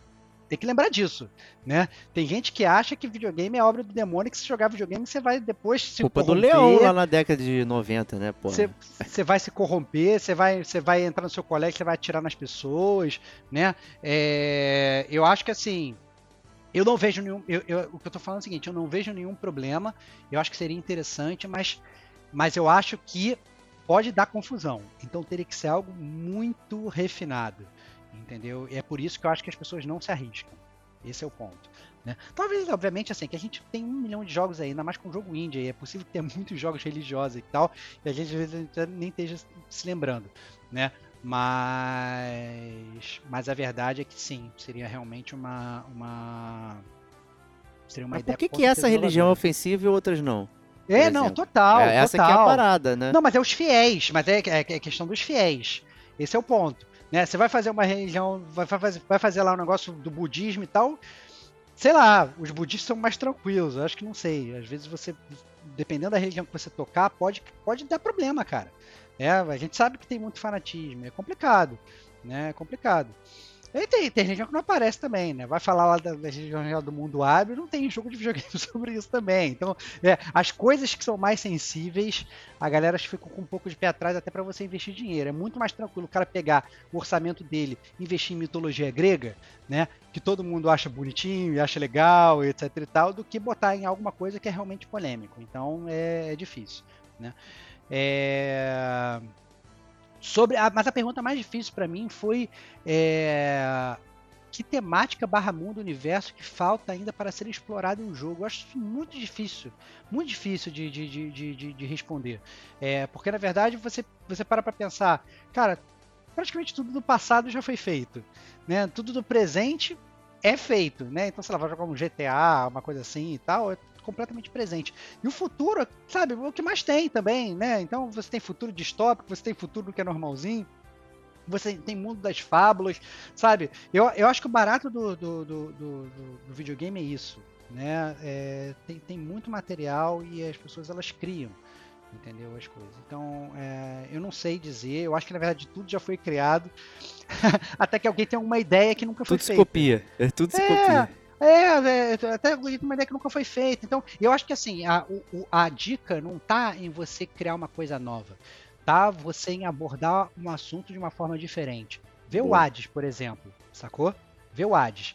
O Hades foi um, um game que abordando sobre mitologia grega sobre um- de um jeito completamente diferente, entendeu? E isso foi muito foda. Então, às vezes, você não precisa também inovar no tema, você tem que inovar na forma de contar aquele tema, você tem que inovar no roteiro daquele jogo, né? É, e eu acho que isso é que vai fazer realmente a diferença e vai criar um bom jogo. Boa. É. E é isso. É isso aí. Pró- Próxima carta, próxima carta, Diego, sua vez, cara. A próxima carta também é do Rodrigo, né? Então ele saiu, né, lá da toca dele e lançou mais uma pérola aqui pra gente. Virou uma metralhadora, cara. Ca- ca- Uma carta é maior que outra. Deus do céu, cara. Meu Deus, vamos lá. Salve, salve, amigos do Gamer Como a Gente. Como é bom ouvir semanalmente essa frase que sempre desperta aquele quentinho no coração. Fiquei chateado porque tem o meu bordão também, tá? Só falando Cara, desculpa, o meu bordão, Absurdo. cara, o meu, bor... o meu bordão é o mais conhecido, cara. Essa você, Você nem tinha bordão, tu inventou isso semana passada, Essa- cara. Tu Que, fa- que isso, cara? Vai escutar salve- todo- Eu vou escutar escu- todos, não tinha. Tu não vai Pode editar escutar, todos cara, pra pode- botar, não, cara. Pode escutar, cara. Pode Podcast escutar. remake aqui não. o- Cara, pode escutar o Gamer com a gente, cara. Tá, fica chorando aí, cara. Chora no meu bordão, isso. cara. Chora. Eu Cara, o Diego, vou apagar, cara, vou olha só. aqui. Se o Diego ele fosse personagem do jogo do Gamer como a gente, ele ia ser um personagem, a maior característica dele ia ser o ciúminho, cara. Mas tem o ciúminho, É, não, mas tem o certeza. ciúminho que é complicado, cara. Que loucura. Ó, viver comigo é difícil, hein? Olha aí, olha aí. Sem mais delongas, venho por meio desta comentar algumas ideias que não compartilhei na última cartinha de antemão. Peço desculpas caso não seja claro nos temas propostos. Vejo por muitas vezes vocês utilizarem a questão da história enredo como fator primordial para a validação da qualidade de um jogo e concordo demais com isso. Tanto que é meu primeiro critério antes de dar um game. Porém, gostaria de compartilhar uma reflexão e emendar uma pergunta. Ao, meu fa- ao fazer o meu ranking dos personagens de videogame que mais gosto, ou que tem as melhores histórias, percebi que no topo sempre estão os personagens femininos. Por exemplo, Aloy, Ellie, Senua do Hellblade, Max, Life is Strange. Inclusive, acho a Helena um personagem muito bem explorado na saga Uncharted. Dito isso, lança a pergunta. Vocês concordam que os personagens femininos rendem as melhores histórias dos videogames? E quais os personagens femininos que vocês mais gostam ou se identificam? Essa é uma ótima pergunta, hein? É... Stevox, quer, quer fa- falar Cara, primeiro? Não, eu, eu- é assim, obviamente você já, já, já se preparou. Eu, eu vou citar, na Eu não verdade, me o próprio- preparei, porra. Eu, Eu- só organizei eu vou- eu vou- um parágrafo. Eu, vou citar, eu vou citar o, o próprio Diego, na verdade, que o Diego ele é um cara que, inclusive, quando o personagem ele não é feminino, mas você pode escolher e criar o seu personagem, o Diego ele cria personagens femininos. É verdade. É ele é famoso. Sempre, sempre conversei disso com o Diego e ele sempre cria o personagem feminino dele. É muito legal. Eu concordo, eu acho muito legal. Eu acho que tem muitos personagens femininos são muito maneiros, né? Não é de hoje, né, que a gente tem personagens femininos eh, no- no- nos videogames, mas eu acho que o protagonismo deles está sendo, é, né, uma coisa nova. Então antes você tinha, sei lá, a Princesa Peach, que era uma protagonista do Mario, mas ela era só raptada pelo Bowser e o Mario tinha que salvar, né? É, e estava sempre no próximo castelo. Mas hoje, né, é, você tem personagens é, femininos que, né, eles ditam as regras. Né, do, do- dos jogos, né? Então tem milhões de jogos de RPG, né? Você tem Final Fantasy que tem personagem feminino que é, que é principal, você tem a própria Ellie do Last of Us, também jogo de aventura que é principal, você tem a Lara Croft que é principal há muito tempo, mas começou lá atrás sendo muito objetificada, eles tiveram que remodelar a personagem pro, pro, pro, pros dias atuais também, porque não era legal a forma que eles retratavam ela lá atrás, né? Você tem personagens femininos que inclusive eles são descobertos no final, no final do jogo, como é a Samus, né, do, do, do, do- do Metroid, que era uma surpresa para todo mundo, você jogava o jogo todo achando que controlava um cara no final do jogo, você estava controlando uma menina, né? Então, é... mas é muito bom ver realmente essa essa mudança, né? É, Não, não precisa ser não precisa ser um protagonista masculino e muitas vezes é, é, é- é porque assim eu presumo que talvez por eles terem essa ideia de que ah, não, a maior parte dos gamers são homens, o que já foi desmitificado. Hoje você tem muita mulher que, que joga videogame, né? É, às vezes os caras te falam assim, ah não, tem que botar um homem para o cara se identificar. Desculpa, isso não tem nada a ver. Né? A gente consegue se identificar é, você criando uma boa personalidade, sendo homem, sendo mulher, né? A gente consegue se identificar e personagens femininos são muito maneiros mesmo. A condição humana é válida para todos, né? Não É só para homens e mulheres especificamente, né? Vale para todos os seres humanos.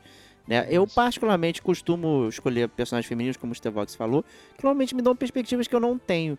Né? Então acho interessante eu me identificar, eu participar, ter conversas, coisas assim que, que não, não são do meu dia a dia. Né? Então quando tem a opção de jogar com um personagem feminino que eu construo e tudo mais, ou até mesmo né, jogar jogos que tem personagens femininos no, no comando ali com protagonismo na frente, Eu acho muito interessante, porque eu acho que justamente por, por isso que você talvez tenha elegido os personagens femininos, porque são personagens que você não está acostumado, seu dia a dia, enfim. Né? Tem toda uma questão do protagonismo feminino que cada vez mais está sendo realçado, né? E é muito importante esses jogos estarem na, na, na frente, né? na vanguarda, trazendo tudo isso para pra gente conhecer mais, né? Não, não, existe só caras fortes dando tiro, né? Tem, tem outros tipos até de caras, né? Não precisa ser só o cara do Modern Warfare lá, do Call of Duty, né? Tem outras personagens, pessoas, né? De forma geral.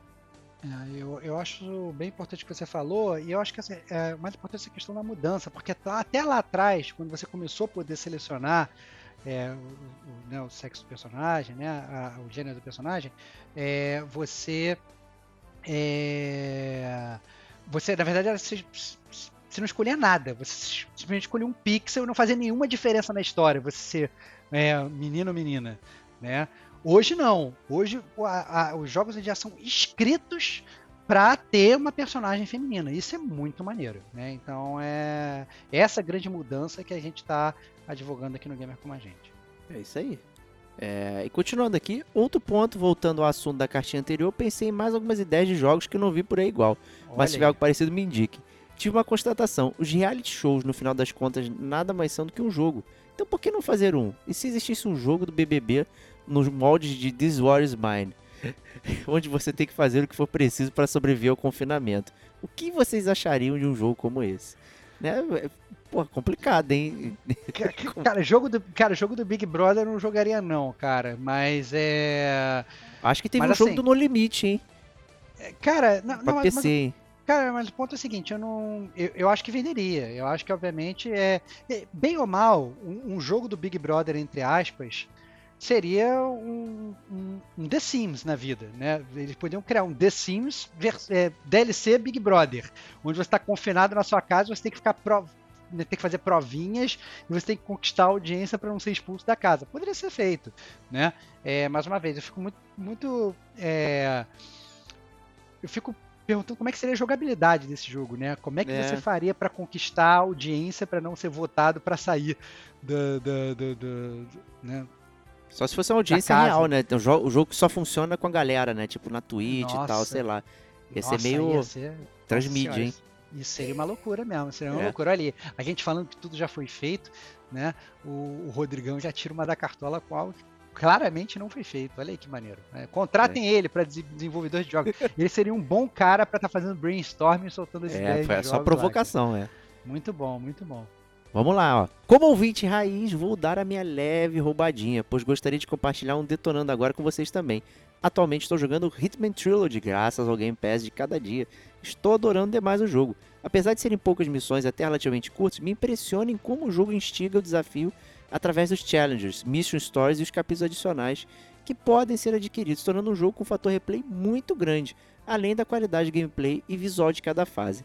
Né? A gente está devendo um podcast aqui do Ritmo, é realmente é. uma franquia muito robusta, várias formas de abordar. Eu acho que esse depois do Absolution eles criaram esse Hitman Worlds aí, que é essa forma de você ter uma missão, tipo, é um sandbox, né? Então você tem isso. várias formas de abordar é, aquele seu desafio. Puta, isso é muito maneiro, cara, muito maneiro. A Square deu mole, cara, em vender a porra da franquia lá, vender a, a IO Software, né? Parada é um enfim, dá para entender, mas também não dá para entender. Mas Hitman é, é muito é, bom. Eu, eu, não entendo a Square faz, faz tempo, cara. Se é, você entende, depois você me explica em off, cara. Eu não entendo não. não, eu vou, eu vou, vou comentar mais, mais pra frente aí. É, vamos lá. Linkando com este tópico, nos últimos programas percebi que sistematicamente vocês falam muito mal da saga Assassin's Creed. E apesar de nunca ter jogado nada desse universo, pensei como poderia ser feito algo diferente. Afinal, uma reclamação recorrente é a falta de criatividade pois sempre é a mesma coisa. Então o que achariam se existisse um Assassin's Creed no modelo de ritmo? Então, Assassin's Creed já era assim, meu jovem. Né? Ele deixou de ser. Né? Ouve, ouve, lá o podcast do Assassin's Creed, a saga do Ezio. Cara, Assassin's Creed era exatamente isso. Super stealth, pega o alvo, veja como você vai, dá um blend na multidão. Você fazia tudo isso. E deixou de ser isso. É, exatamente. É. O Assassin's Creed era isso no passado. Olha que maneiro. né? Então, se você for olhar lá atrás, o Assassin's Creed, ele teve um, o todo, todos da saga do Ezio, né? Foram três na saga do Ezio, aí depois teve o 3, que ainda era assim, aí depois teve o Black Flag, que ainda era assim, e aí depois disso, né, quando veio Origins e tal, e ele avacalhou, ele se transformou num negócio muito aberto, meio RPG, que você meio que, sei lá, para assassinar você tem que evoluir sua Hidden Blade, e todos os jogos aí sim são iguais, e é isso que a gente critica.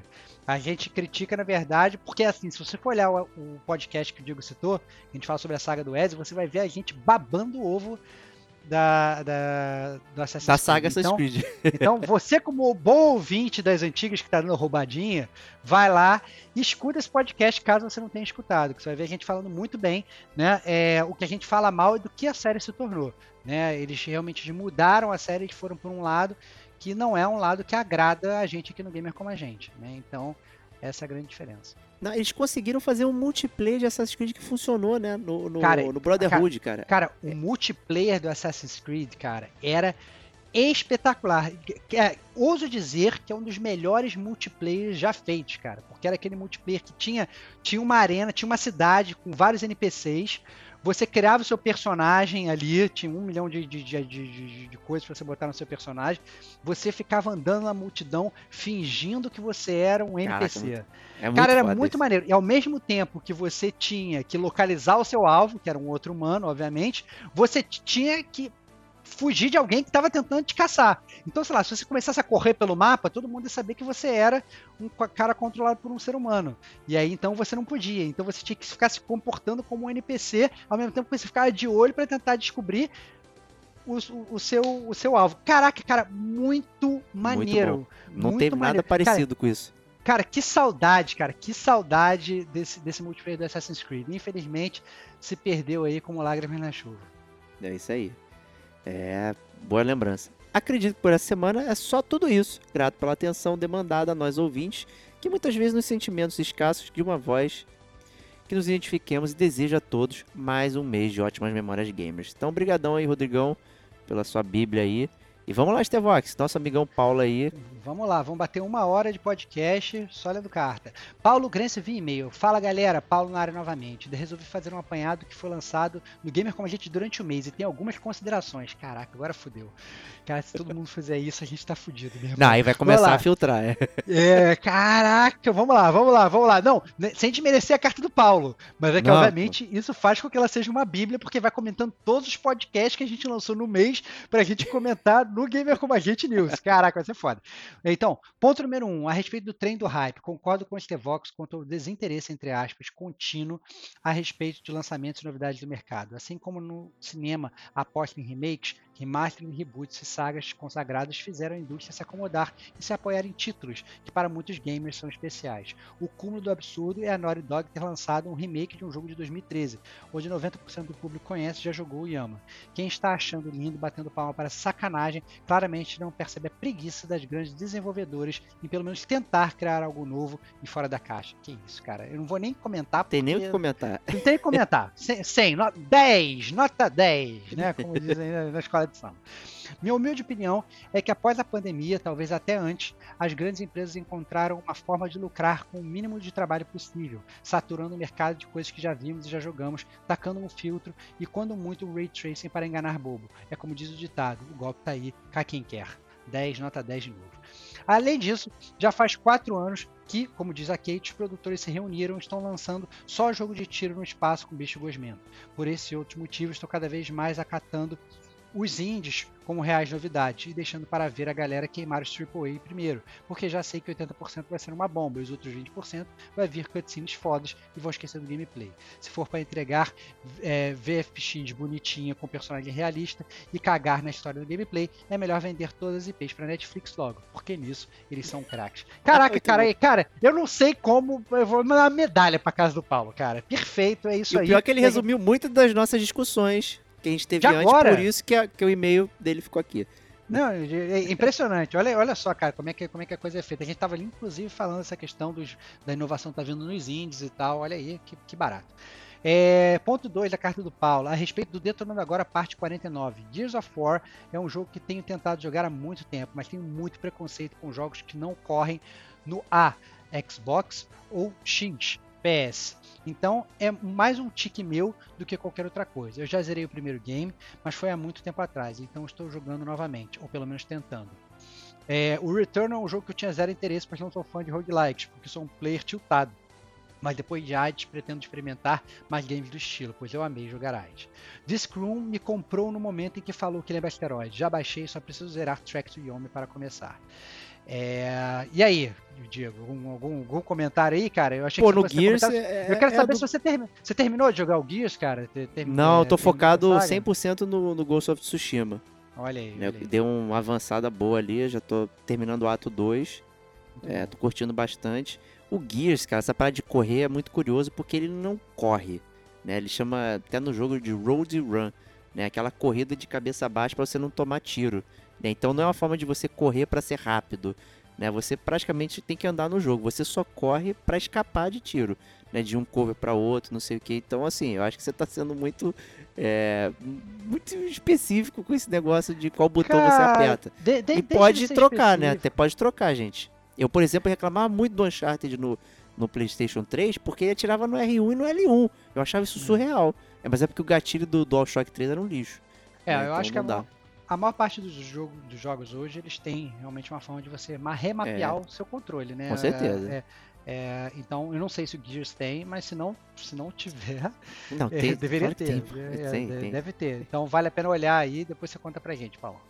É, ponto 3, Mortal Kombat. É, nunca foi bom, nunca gostei de jogos de luta. Talvez por não ser bom, eu nunca gostei. Eu sempre fui o cara que apertava qualquer coisa no botão, ficava desesperado e acabava perdendo. Então nunca me diverti. Seja King of Fighters, Street of Fighter. Street, é, é, Street of Fighter é ótimo. É, Mortal Kombat, Tekken, etc. O único que eu gostava era o WWE para jogar com o Rey Mysterio. Caraca, cara! Vamos fazer um cast. Primeiro que o Diego não tem, não tem, não tem gabarito pra fazer Eu não tenho, eu cast, só cara. joguei um com você Caraca, uma vez, cara. cara, Aquele da eu escada, sou- tinha que subir na, na escada Cara, pra pegar. eu sou muito fã. Eu jogo jogo de telecat desde o Super Nintendo, cara. Desde o Super Nintendo eu jogo.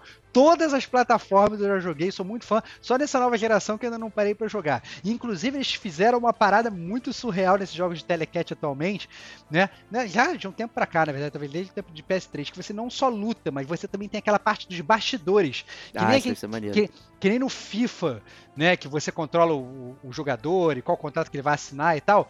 Nesses jogos você tem o modo história também, que é muito galhofa, cara. É muito galhofa. maneiro. É, mu é muito. Quem é que você vai provocar? Aí você provoca o cara, aí você entra no meio da luta lá, que são dois caras lutando, você entra lá e dá tapa na cara dos outros. Caraca, cara, é muito maneiro. Sou muito fã, a gente não falou disso, mas Verdade. putz, deveríamos.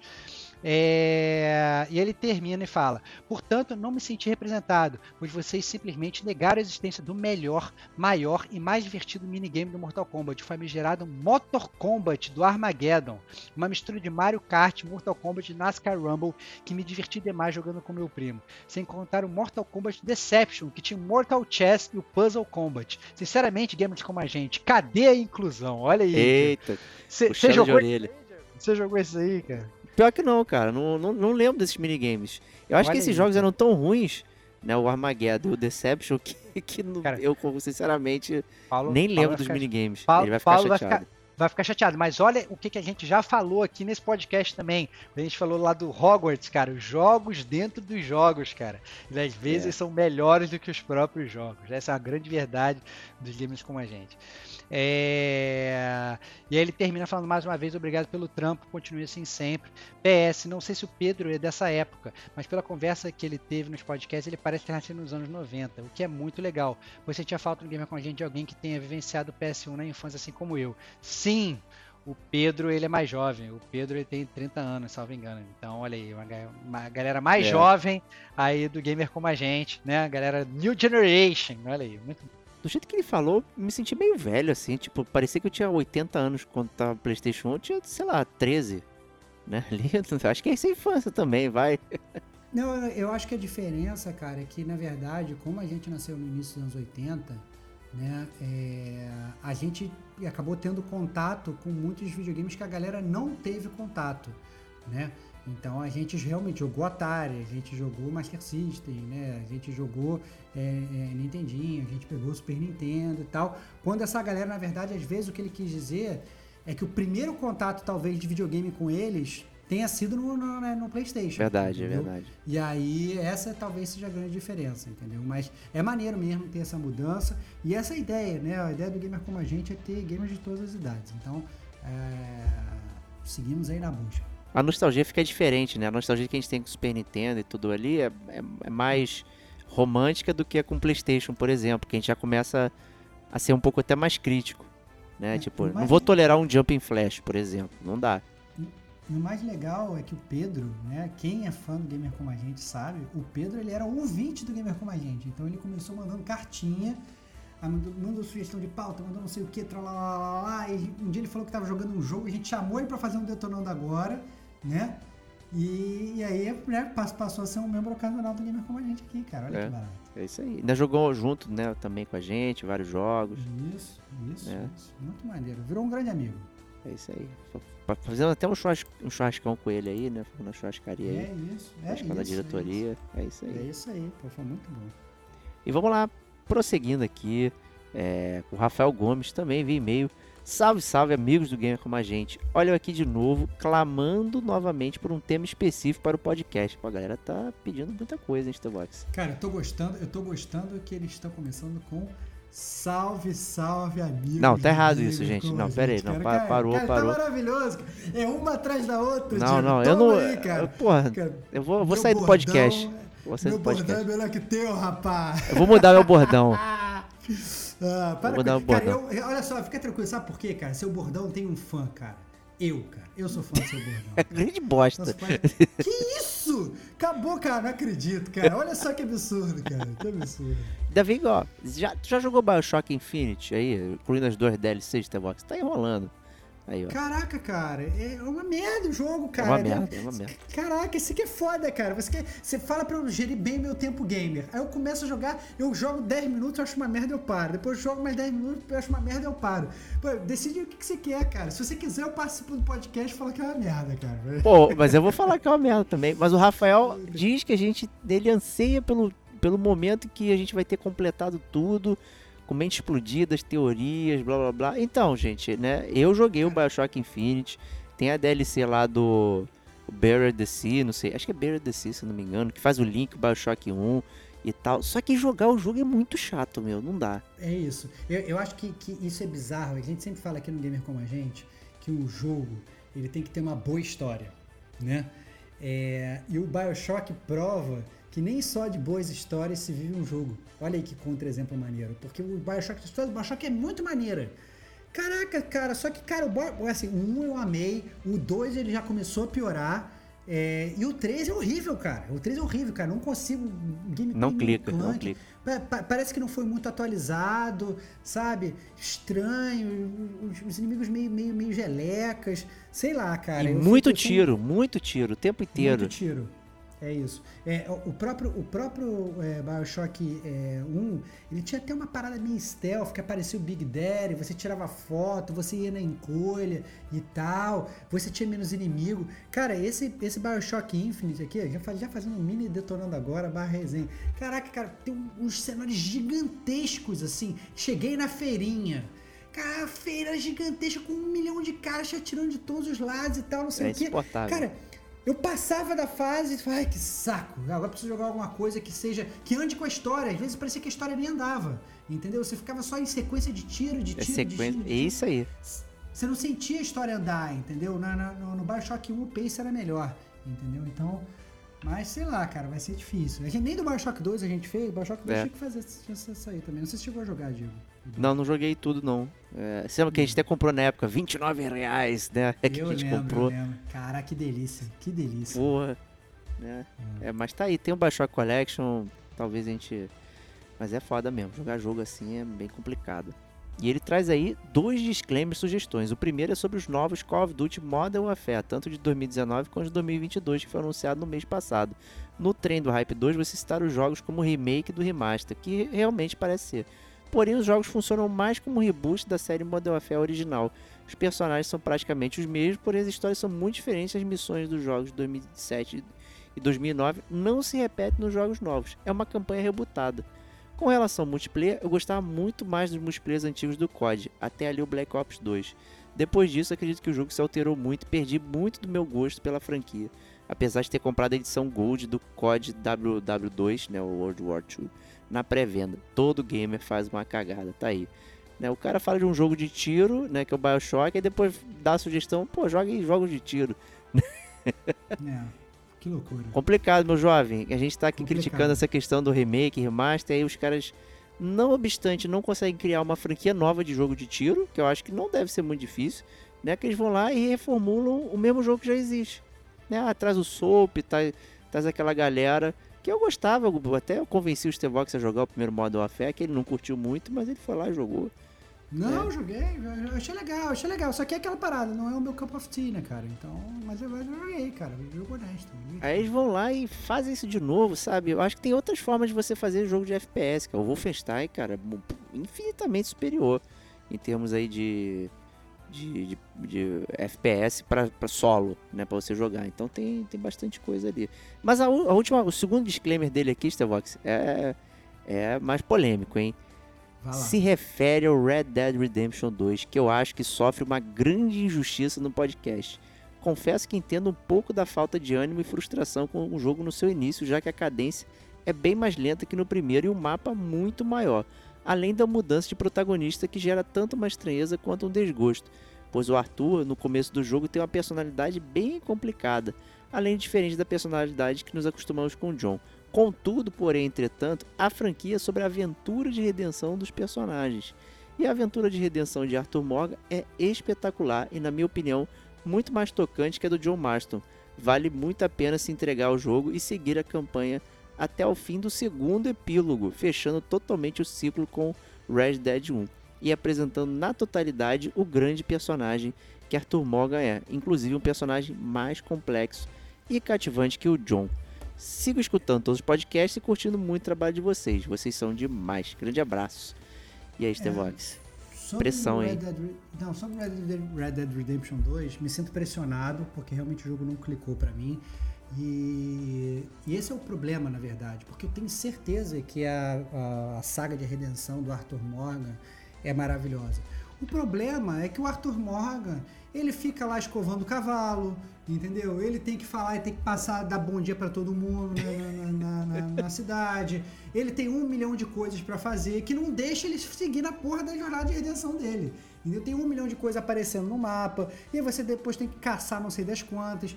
E eu acho que esse é o problema. Eu acho que talvez se a experiência do Red Dead Redemption 2 ela fosse mais é, guiada, né? Não tô falando que, que não que não deveria ser mundo aberto, apesar de eu imaginar o Red Dead Redemption sem ser mundo aberto ia ser irado. Imagina, estilo, estilo Last of Us e tal, ia ser mó barato.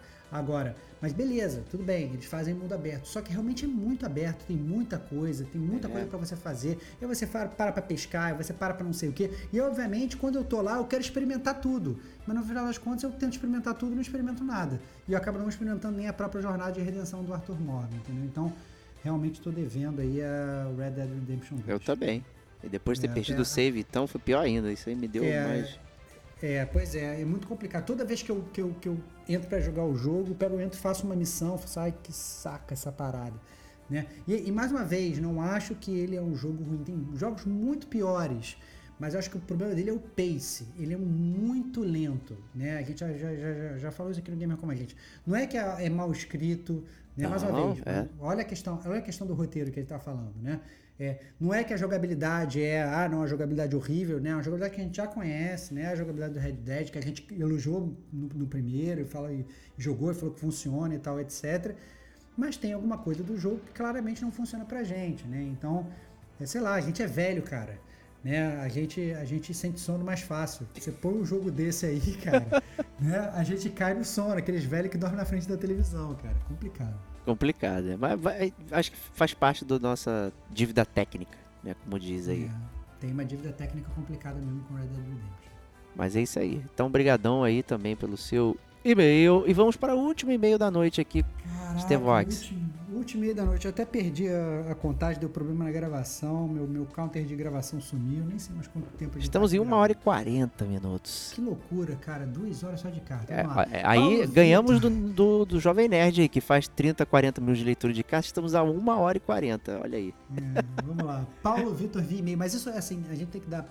Na verdade, os astros são vocês que mandam as cartas, entendeu? Porque são cartas muito maneiras, não é só uma frasezinha, sabe? São coisas bem embasadas, são coisas que dá pano pra manga pra gente comentar. Sim. Entendeu? A gente não simplesmente lê, a gente lê, a gente comenta, é por isso que a gente fica aqui duas horas, né? Se a gente só lê também, tem muito podcast aí que ele só lê a carta. Não, lê a carta, valeu, próxima, lê a carta, lê a próxima. E, e aí, que porra é essa, entendeu? Então tem que. A gente comenta, a gente fala, né? E as cartas bíblicas de vocês são muito boas. Paulo Vitor, via e-mail. Olá, pessoas do Gamer Como a Gente. Me chame de Vitor. Comecei a acompanhar vocês recentemente, confesso que não faço a mínima ideia de como descobrir. Acho que provavelmente o Spotify recomendou e tive a curiosidade de escutar o episódio, o que particularmente é bem extraordinário para mim, pois nunca escuto podcast. Olha que louco. Olha aí, viu? Tá, tem sempre alguém novo chegando, né? Olha aí, muito bom. Enfim, isso provavelmente aconteceu em maio deste ano e desde então sempre escuto algum episódio enquanto trabalho. Para isso, uso uma estratégia muito boa. Ela consiste em escutar os episódios aleatoriamente. Assim, sempre descubro um personagem novo ou conheço algo sobre vocês que vai totalmente contra o que eu pensava. Recentemente escutei o episódio de você que vocês falam da Season 2 de The Witcher e fiquei tão indignado que tive que mandar esse e-mail. Confesso que ainda não terminei. No entanto, o comecinho me motivou bastante. Isso pelo comentário sobre Castlevania. Opa, adoro, adoro essas discussões. Não conheço os jogos, apenas vi a animação. Provavelmente por isso ela foi tão boa para mim. Ainda assim, recomendo que terminem todas as temporadas e, se possível, assistam pelo que ela é e não pelos jogos. Missão dada! Missão dada! Olha aí o, o Capitão Pô. Nascimento Diego Ferreira, missão dada. Quero eu não quero assistir pela animação que ela é, não por causa do jogo. Ai, caraca. Vamos lá, missão dada, hein? Vamos lá. É, o, e o Vitor continua. É, apesar de ter falhas, é, como todas as outras produções de entretenimento, ela também possui muitos pontos fortes, sendo o desenvolvimento de alguns personagens ponto alto para mim, especialmente do Isaac. Não lembro como escreve o nome dele. Ao longo das temporadas, você consegue perceber as mudanças desse personagem e isso me deixou maravilhado. Não sei se esse aspecto tem algum tem relação com os jogos ou outras produções, mas enfim, recomendo demais, vale super a pena. Ah, não sou gamer nem apreciador de séries nível hard, sou balanceado em tudo, então posso estar analisando como alguém que não conhece muito desse mundo. Outra coisinha, sobre o episódio da série Mortal Kombat. Nunca gostei muito desses jogos, ainda assim, os meus jogos de infância preferidos se tratam do Mortal Kombat Shaolin Monks.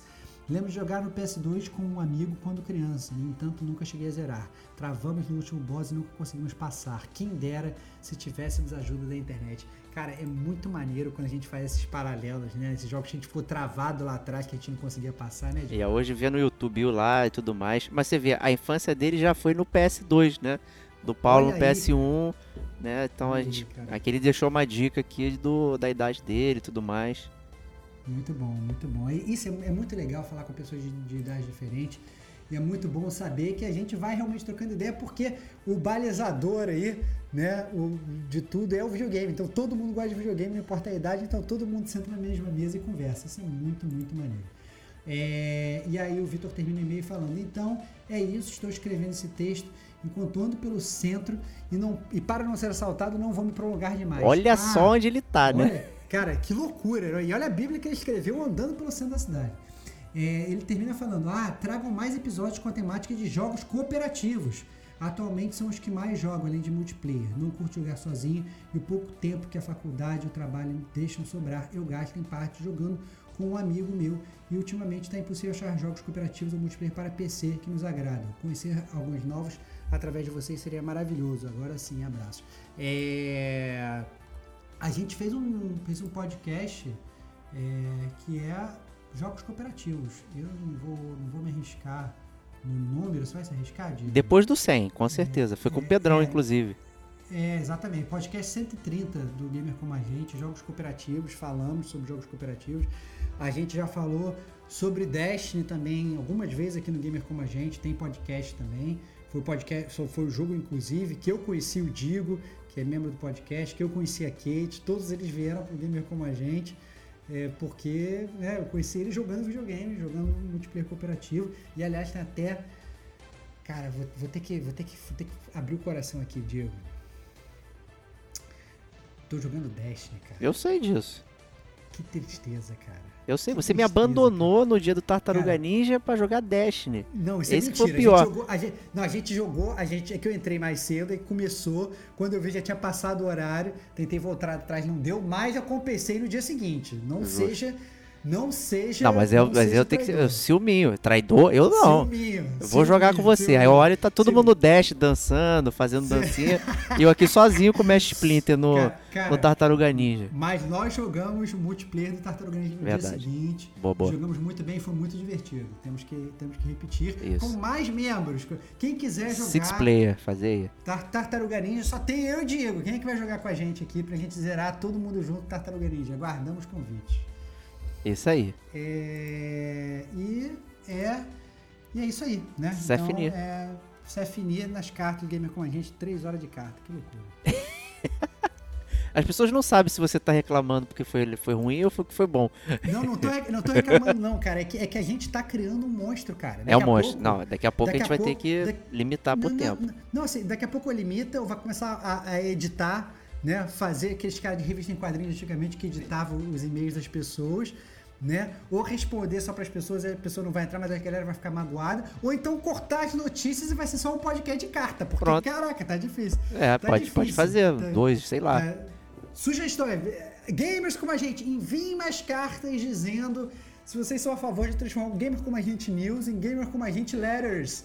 Isso, e só falar. E Só a falar sessão de classificados, né? Só, só a sessão de classificado, porque tá realmente complicado isso. Mas eu entendo que assim, é outra parte legal, que a gente fala da- das notícias legais, a gente fala dos jogos de lançamento, tem a expectativa, né? Então a galera gosta de escutar também. Então, difícil, difícil. Difícil. Sugestões. O que, que vocês querem escutar? Vamos lá. Vamos lá. Então, com isso, terminamos o primeiro bloco aí com, com os comentários da rapaziada.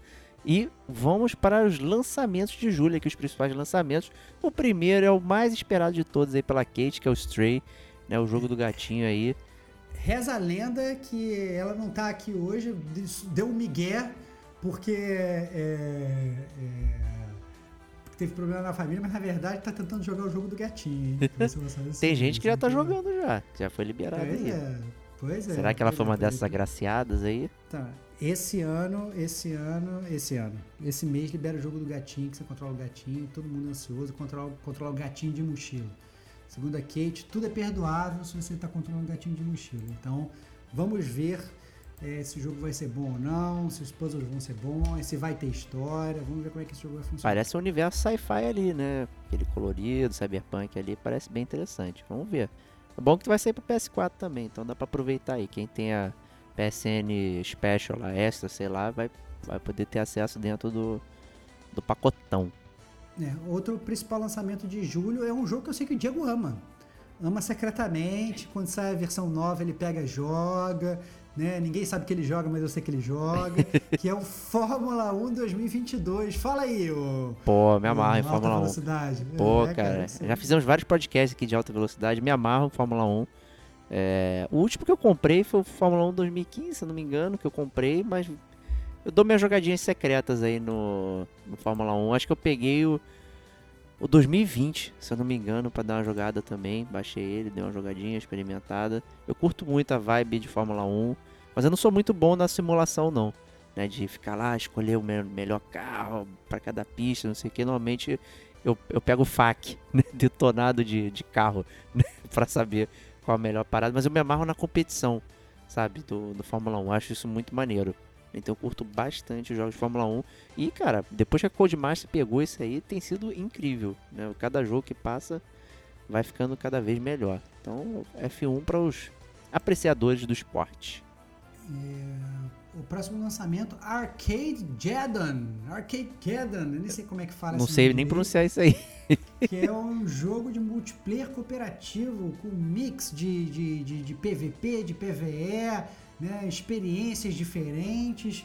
E aí, Diego, é, é, o, é, o, é, o que, é o jogo que vai passar debaixo do radar de todo mundo, esse aí, cara? Eu acho que vai mesmo, porque eu não consegui nem entender o que, que você faz no jogo. Né? Eu já achei difícil de pronunciar e achei difícil de entender um pouco o jogo. A, a Arena Shooter, cara. Vai ser Arena Parece Shooter. um Fortnite, né? Um É. Fortnite é, é, a roubado Arena aí. Shooter. Arena Shooter. Vamos ver aí se vai fazer sucesso aí, galera que gosta de jogar multiplayer. É... Próximo jogo, Live Alive, cara. Dia 22. Esse, na verdade, é um remake, né, cara? É o remake do Zero de um jogo de 94, se eu não me engano. É, lá da é, velha Squaresoft. Né? Então é um jogo que praticamente ninguém jogou. Né? E tá vindo aí agora. Tem o demo, é pra Switch, tá, gente? É, aí tá saindo. Exclusivão. Tem o demo pra você experimentar. E é um, um esquema bem parecido com a outra, aquele, outra série que é o Saga Frontier Uhum. né? Que você escolhe um personagem, vai acompanhando a história, né? E ele tá vindo com aquela arte do Octopath Traveler, né? Com aquele 2D meio torto, assim, tal, bem interessante. Então, é, para quem gosta de RPG, né, clássicos e tudo mais, pô, tem... É, é bem variado, né? Eu, eu não joguei o Live Alive, tava pensando em pegar o demo pra ver como é que é e tal. E tem muitos personagens diferentes, tem cowboy, tem não sei o que, então você vai acompanhando aí. Tenho curiosidade até de saber como é que isso tudo vai se juntar no final ali. No Saga Frontier tinha isso, pelo menos, né, de misturar. Então, bem interessante. É, próximo lançamento Capcom Arcade Stadium 2. Né? Então, mais uma vez, você tendo a oportunidade de jogar aqueles jogos clássicos da Capcom é, com eles capando os, os lados da sua TV. né? Então, Custando né, você- muitas fichas né, pra comprar. Exatamente. Custando fichas de graça, é, todas aquelas facilidades, você fazia rewind no jogo, né? Que a gente não tinha antigamente, né? Então, assim, jogue os jogos como a gente gostaria de jogar lá atrás, que a gente não teve essa oportunidade, né? Então, quem tem aí, o, quem comprar aí o Capcom Arcade, é, a segunda versão aí, vai ter a oportunidade de jogar esses jogos da Capcom, que foram lançados para arcade há milhões de anos atrás.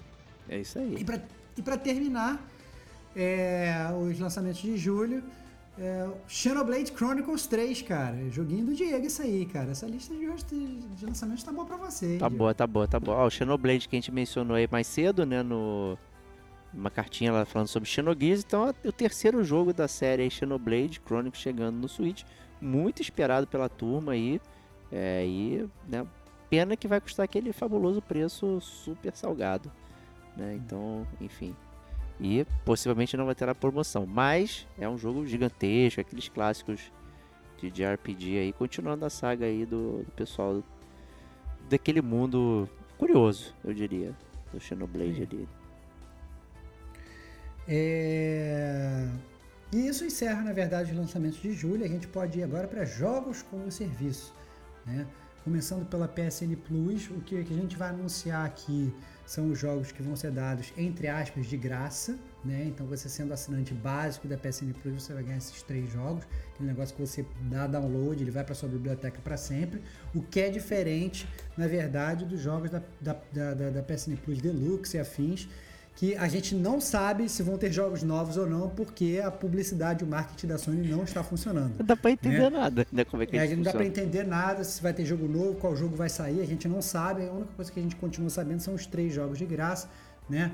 É, um deles a gente já falou, que é o Arcade Gathon, né? Então esse jogo de multiplayer aí, ele está sendo lançado e tá, tá ele é, é lançado esse mês, ele é lançado de graça na Plus. Então a galera que, que quiser curtir multiplayer vai poder jogar no PS5 e no PS4. O Dark Pictures Man of Medan, que o Diego já jogou, eu tentei jogar, mas eu achei bem fraco. Não, não joguei o Man of Mida, não. Joguei o Little Hope. Não? Quem jogou foi o Ah. Serginho, ele fez Detonando Agora, inclusive. Ah, é verdade. Então até me confundi. Até me confundi. Então, Man of Medan, Homem do Medão, né? Como a gente gosta de brincar aqui no Gamer como a gente, né? É, essa série Dark Pictures, na verdade, eu tenho, tenho uns pezinhos atrás com ela, mas né, quem dois. jogar. É, pois é, pois é. E é, a grande surpresa, isso eu achei até legal, vou, vou jogar com certeza, é o Crash Bandicoot 4, It's About Time. Era um jogo que, na verdade, desde que lançou, eu falava, vou comprar, vou comprar, vou comprar. Olha aí, quem espera sempre alcança. Preço de Tevox, zero reais. Excelente. Maravilhoso. Tudo que eu queria, cara. Ué, o Man of Mida também é que eu não queria comprar, mas eu queria jogar. Quero experimentar toda a saga aí. Dark Pictures também tá aí na. E ele vem com um download já. eh, Parece que vem um DLC aí, é Curator, uma coisa, que aí você libera novos personagens, outras coisas, depois do, do jogo terminar. né, você vê outros pontos de vista. Então ainda deu uma, uma coisa robustada ali, né? Mas se você já tem o jogo, o download também tá liberado, tá? Então é só um, não tá associado ao lançamento da PSN Plus isso. Muito bom. Muito bom. É, Isso encerra, obviamente, a PSN Plus, três jogos de graça. A Game Pass já faz um trabalho de marketing melhor do que a, Sony. A gente sabe os jogos que vão, vão sair de graça. É, então você vai poder jogar de graça Far Cry 5, Last Call BBS, Match Point Tennis Championships, Escape Academy, Immortality e o último que eu acho que na verdade é o um jogo que a gente já falou bastante aqui no Trem do Hype, que é o Dusk Falls, que é aquele jogo que é aquele jogo a lá David Cage, que só que meio, meio feito de PowerPoint, né, focado na história e desses jogos que vão lançar esse mês, esse será o meu escolhido da Game Pass para jogar, né? Então, com certeza vou, vou meter um play nele. Não, com certeza. Tamo junto aí, né? Esse a gente falou bastante, né, no, no, no podcast lá das conferências, né? E tudo mais. Uhum, exato. Então, parece bem legal mesmo. Então, vamos, vamos fazer. Né? E tá aí. E aí, como sempre, a gente fala só desse início, né, da, da, da Game Pass, porque tem outra atualização que é sempre no meio do mês, né, que a gente obviamente não pega aqui, porque a gente não sabe o que, que, que, que vai sair. Então, a gente fala só dessa primeira leva aqui que tá rolando.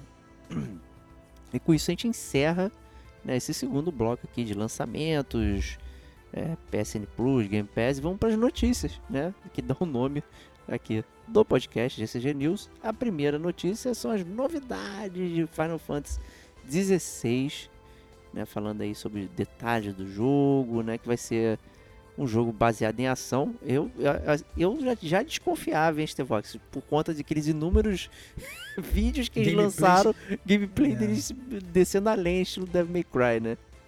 É, exatamente, cara. Então, assim, então, já, já falaram que vai ser ação, que não vai ter sistema de turno tradicional e que não vai ter mundo aberto. É isso pra Né? mim, acho que foi a grande surpresa, eu diria. É, então, assim, é, tá cada vez realmente mais próximo de Devil May Cry. Vamos ver como é que vai funcionar.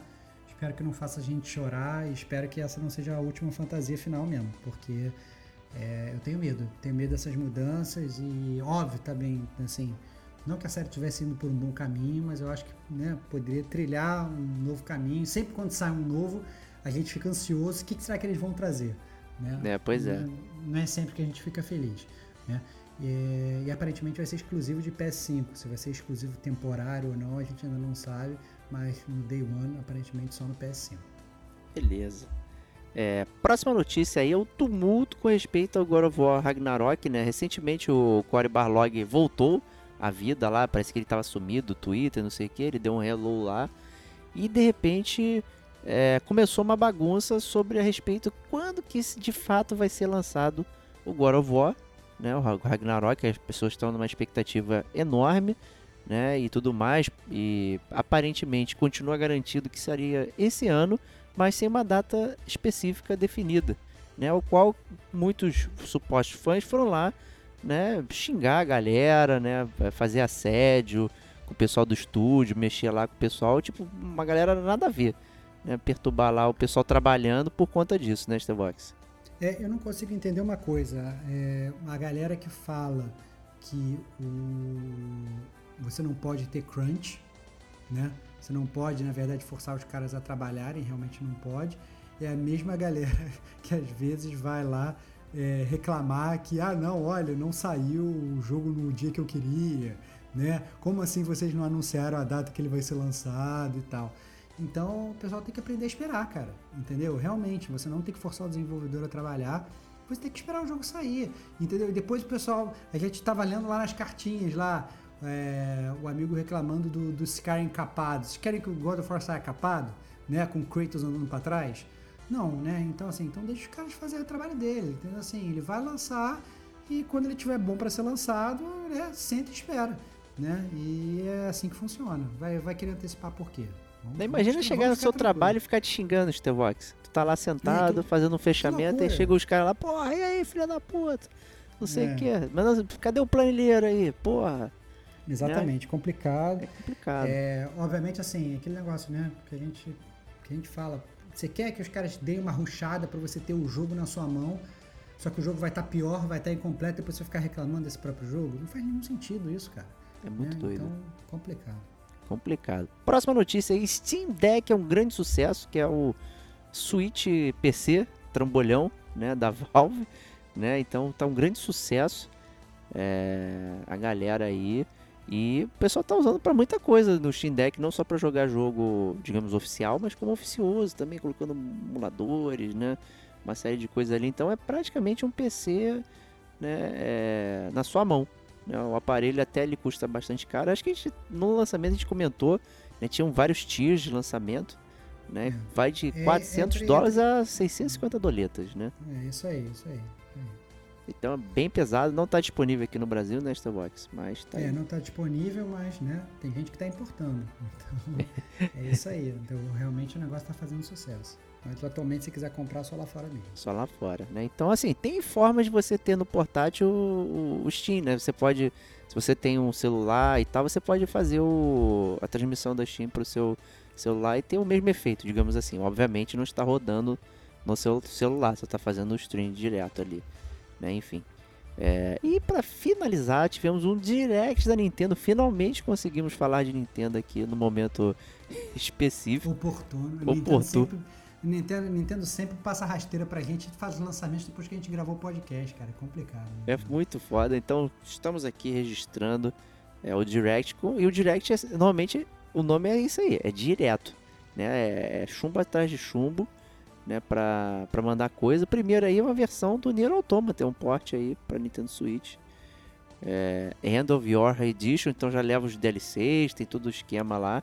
Eu não consigo nem interpretar esse nome aqui, porque eu não joguei o jogo, né? Desculpa aí, Stevox.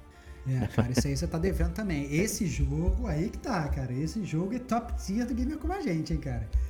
Esse jogo é pra receber nota alta em resenha, hein. Tem que, tem Ó. que jogar, cara. O Tem pior é que que eu fico cara. tentado a pegar o do Switch só pra jogar deitado, né? Embora eu já tenha Olha comprado aí. o PS4, mas fico assim, pô, vou comprar esse só pra ficar jogando deitadão, Olha aí, olha aí.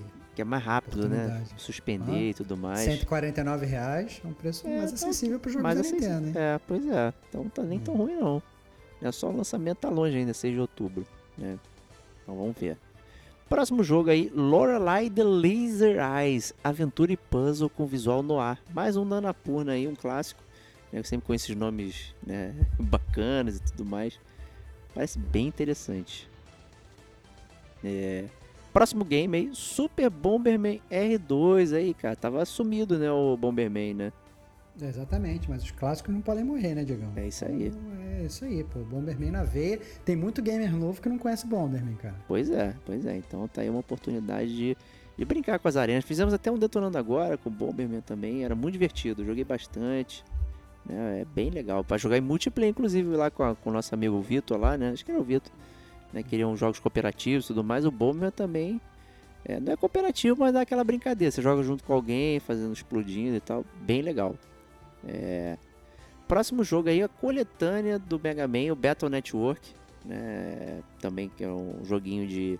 Acho que era parte RPG, né? Então era o Mega Man digital, né? Que saiu para Game Boy Advance e vai ser mais uma coletânea do Mega Man. É, então quem gosta e tudo mais, tá aí na área. E como sempre, né? Separado em dois volumes para te forçar a comprar duas vezes. Né? Gastar uma grana aí. Próximo game, Pac-Man World. Né, um remake de Pac-Man. Pô, remake de Pac-Man é sacanagem, gente. Pô, aí você tá de sacanagem, meu. Aí não, mano. Porra, como é que pode remake de Pac-Man, cara? Vai pegar o primeiro Pac-Man e vai fazer o quê, cara? né? Porra. Caraca, remake de Pac-Man é foda, cara. É, não, tem jeito, cara. Pô, o Championship Edition lá que a gente ama, não já é um remake do Pac-Man? É uma forma de você jogar diferente? Exato, mais. e funcionava muito bem, cara. Funcionava É. muito bem. Pô, temos aí o próximo jogo, indie exclusivo de Switch, Blank. Né? É um jogo de aventura que acompanha a jornada de um servo e seu amigo cão. Né? Então tem aquela coisa bem específica, artística, não sei o que. Vamos ver como é que vai ser também. Bem interessante. Return to Monkey Island, hein, Stevox? Recebeu o primeiro vídeo de gameplay. Né? É, o que, que você achou? Continua, continua tendo seu, seu visual completamente criticado. E eu não vou julgar, cara. Eu vou esperar lançar. Isso vai ser um jogo. Sinceramente, o meu hype tá baixo, mas eu acho que merece ser jogado pelo passado e pelo. é, pelo passado emocional que eu tenho com o jogo. Essa é a Justo. verdade. Então, eu acho que merece ser jogado por conta disso. Né? Mas eu diria que para quem não tem esse passado, quem não tem essa pendência emocional, espera para ver as resenhas, para ver se vai valer a pena ou não. E o Ron Gilbert foi mais um que foi atacado pessoalmente por conta né, dessa parada do, do Monkey Island. O pessoal foi xingar ele, não sei o que. Ele falou que não vai revelar mais nada. Foda-se, agora o jogo vai só sair. As aulas de vocês. né? Tem uma galera que, porra, é foda. Complicado, né? Mario Plus Rabbids Spark of Hope, esse aí já tinha sido já anunciado, né? Não tem nenhuma novidade aí. A própria Ubisoft anunciou primeiro o preço e tudo mais, a data de lançamento antes da Nintendo, né? Então assim, quem curte esse aí o XCOM do Mario tá aí na na, na área pra vocês aí. É, Sonic Frontiers, né? Teve aquele trailer fuleiro lá rolando no no Switch e tudo mais. É, mesmo, mantemos acho que os comentários né, Stevox, que é um jogo que a gente precisa ver mais coisa pra saber o que acontece. É, eu acho que julgar, assim, não, não, não desperta tanta curiosidade, mas Sonic é Sonic, então vamos ver o que, que vai ser lançado. Claramente estão tentando alguma coisa nova. A gente no Gamer como a gente, a gente incentiva a tentarem coisas novas. Então vamos ver. O que, o que eles estão mostrando não, é, não parece tão bom. Mas vamos, vamos realmente esperar o jogo ser lançado pra gente poder testar e decidir com a nossa própria opinião. né? É isso aí, é isso aí. E eu acho que o grande destaque aqui também vai pro, pros personas, né? Que a gente falou, ah, pô, vai pro Xbox, sei que. Aí no final, todas as plataformas vão receber, né? Aí os portes de Persona. né, Então, Persona 5, Persona 3 Portable e o Persona 4 Golden. Né? Ou seja, são as melhores versões do- dos Personas do 3 até o, o 5. Né? Que você vai ter acesso tanto no seu Switch quanto no, no Xbox, na Game Pass, né? E é, no seu Playstation lá. né? Então, É, bem é, interessante. Acabou que a gente não citou, mas como foi tema do podcast, acho importante citar o Dis- Disney Dreamlight Valley, que é jogo de fazendinha da Disney, né? Então, né, quem, quem gosta de jogar jogo de fazendinha e gosta da Disney tá, tá feito. E a Bandai Namco anunciou que Friend of the Great Kingdom, né, o jogo de fazenda e simulação de vida de Doraemon, né? Ou seja, quem é fã também de Doraemon vai poder ter mais um jogo de fazendinha. Então, né? Os jogos, jogos de fazendinha existem. Gastem, gastem suas vidas neles. E tem o essa é também, da Square Enix. O jogo de É. fazendinha com RPG. Olha aí. Cara, tá, tá na moda também, galera. Não é só tiro no espaço, não. Jogo de fazendinha tá na moda. Olha aí. Então é isso aí, galera. Muito obrigado por esse GCG News aí. Todas as cartinhas, tá? A gente gostou de tudo que todo mundo mandou aí, gerou muita discussão. É isso que o Stevox falou, né? Não é só ler, a gente quer bater papo e tudo mais. Então, muito obrigado aí. E não esqueça da promoção Chiptune aí, hein? Mandem pro nosso e-mail, gamecomagente.com a sua música preferida de todos os tempos e um pequeno parágrafo. Não precisa ser uma cartinha gigante, não. Só um pequeno parágrafo explicando por que, que você acha isso maneirão, né, Stevox? É isso. Fechado, tô ansioso para esse próximo chiptune. Espero que tenha que tenha aí contribuições massivas aí da galera, porque tendo a gente já adianta esse chiptune aí na nossa pauta. É isso aí. Então, Gamer com a Gente News só no próximo mês, mas semana que vem tem muito mais conteúdo pra vocês. Um grande abraço e até lá. Tchau, tchau.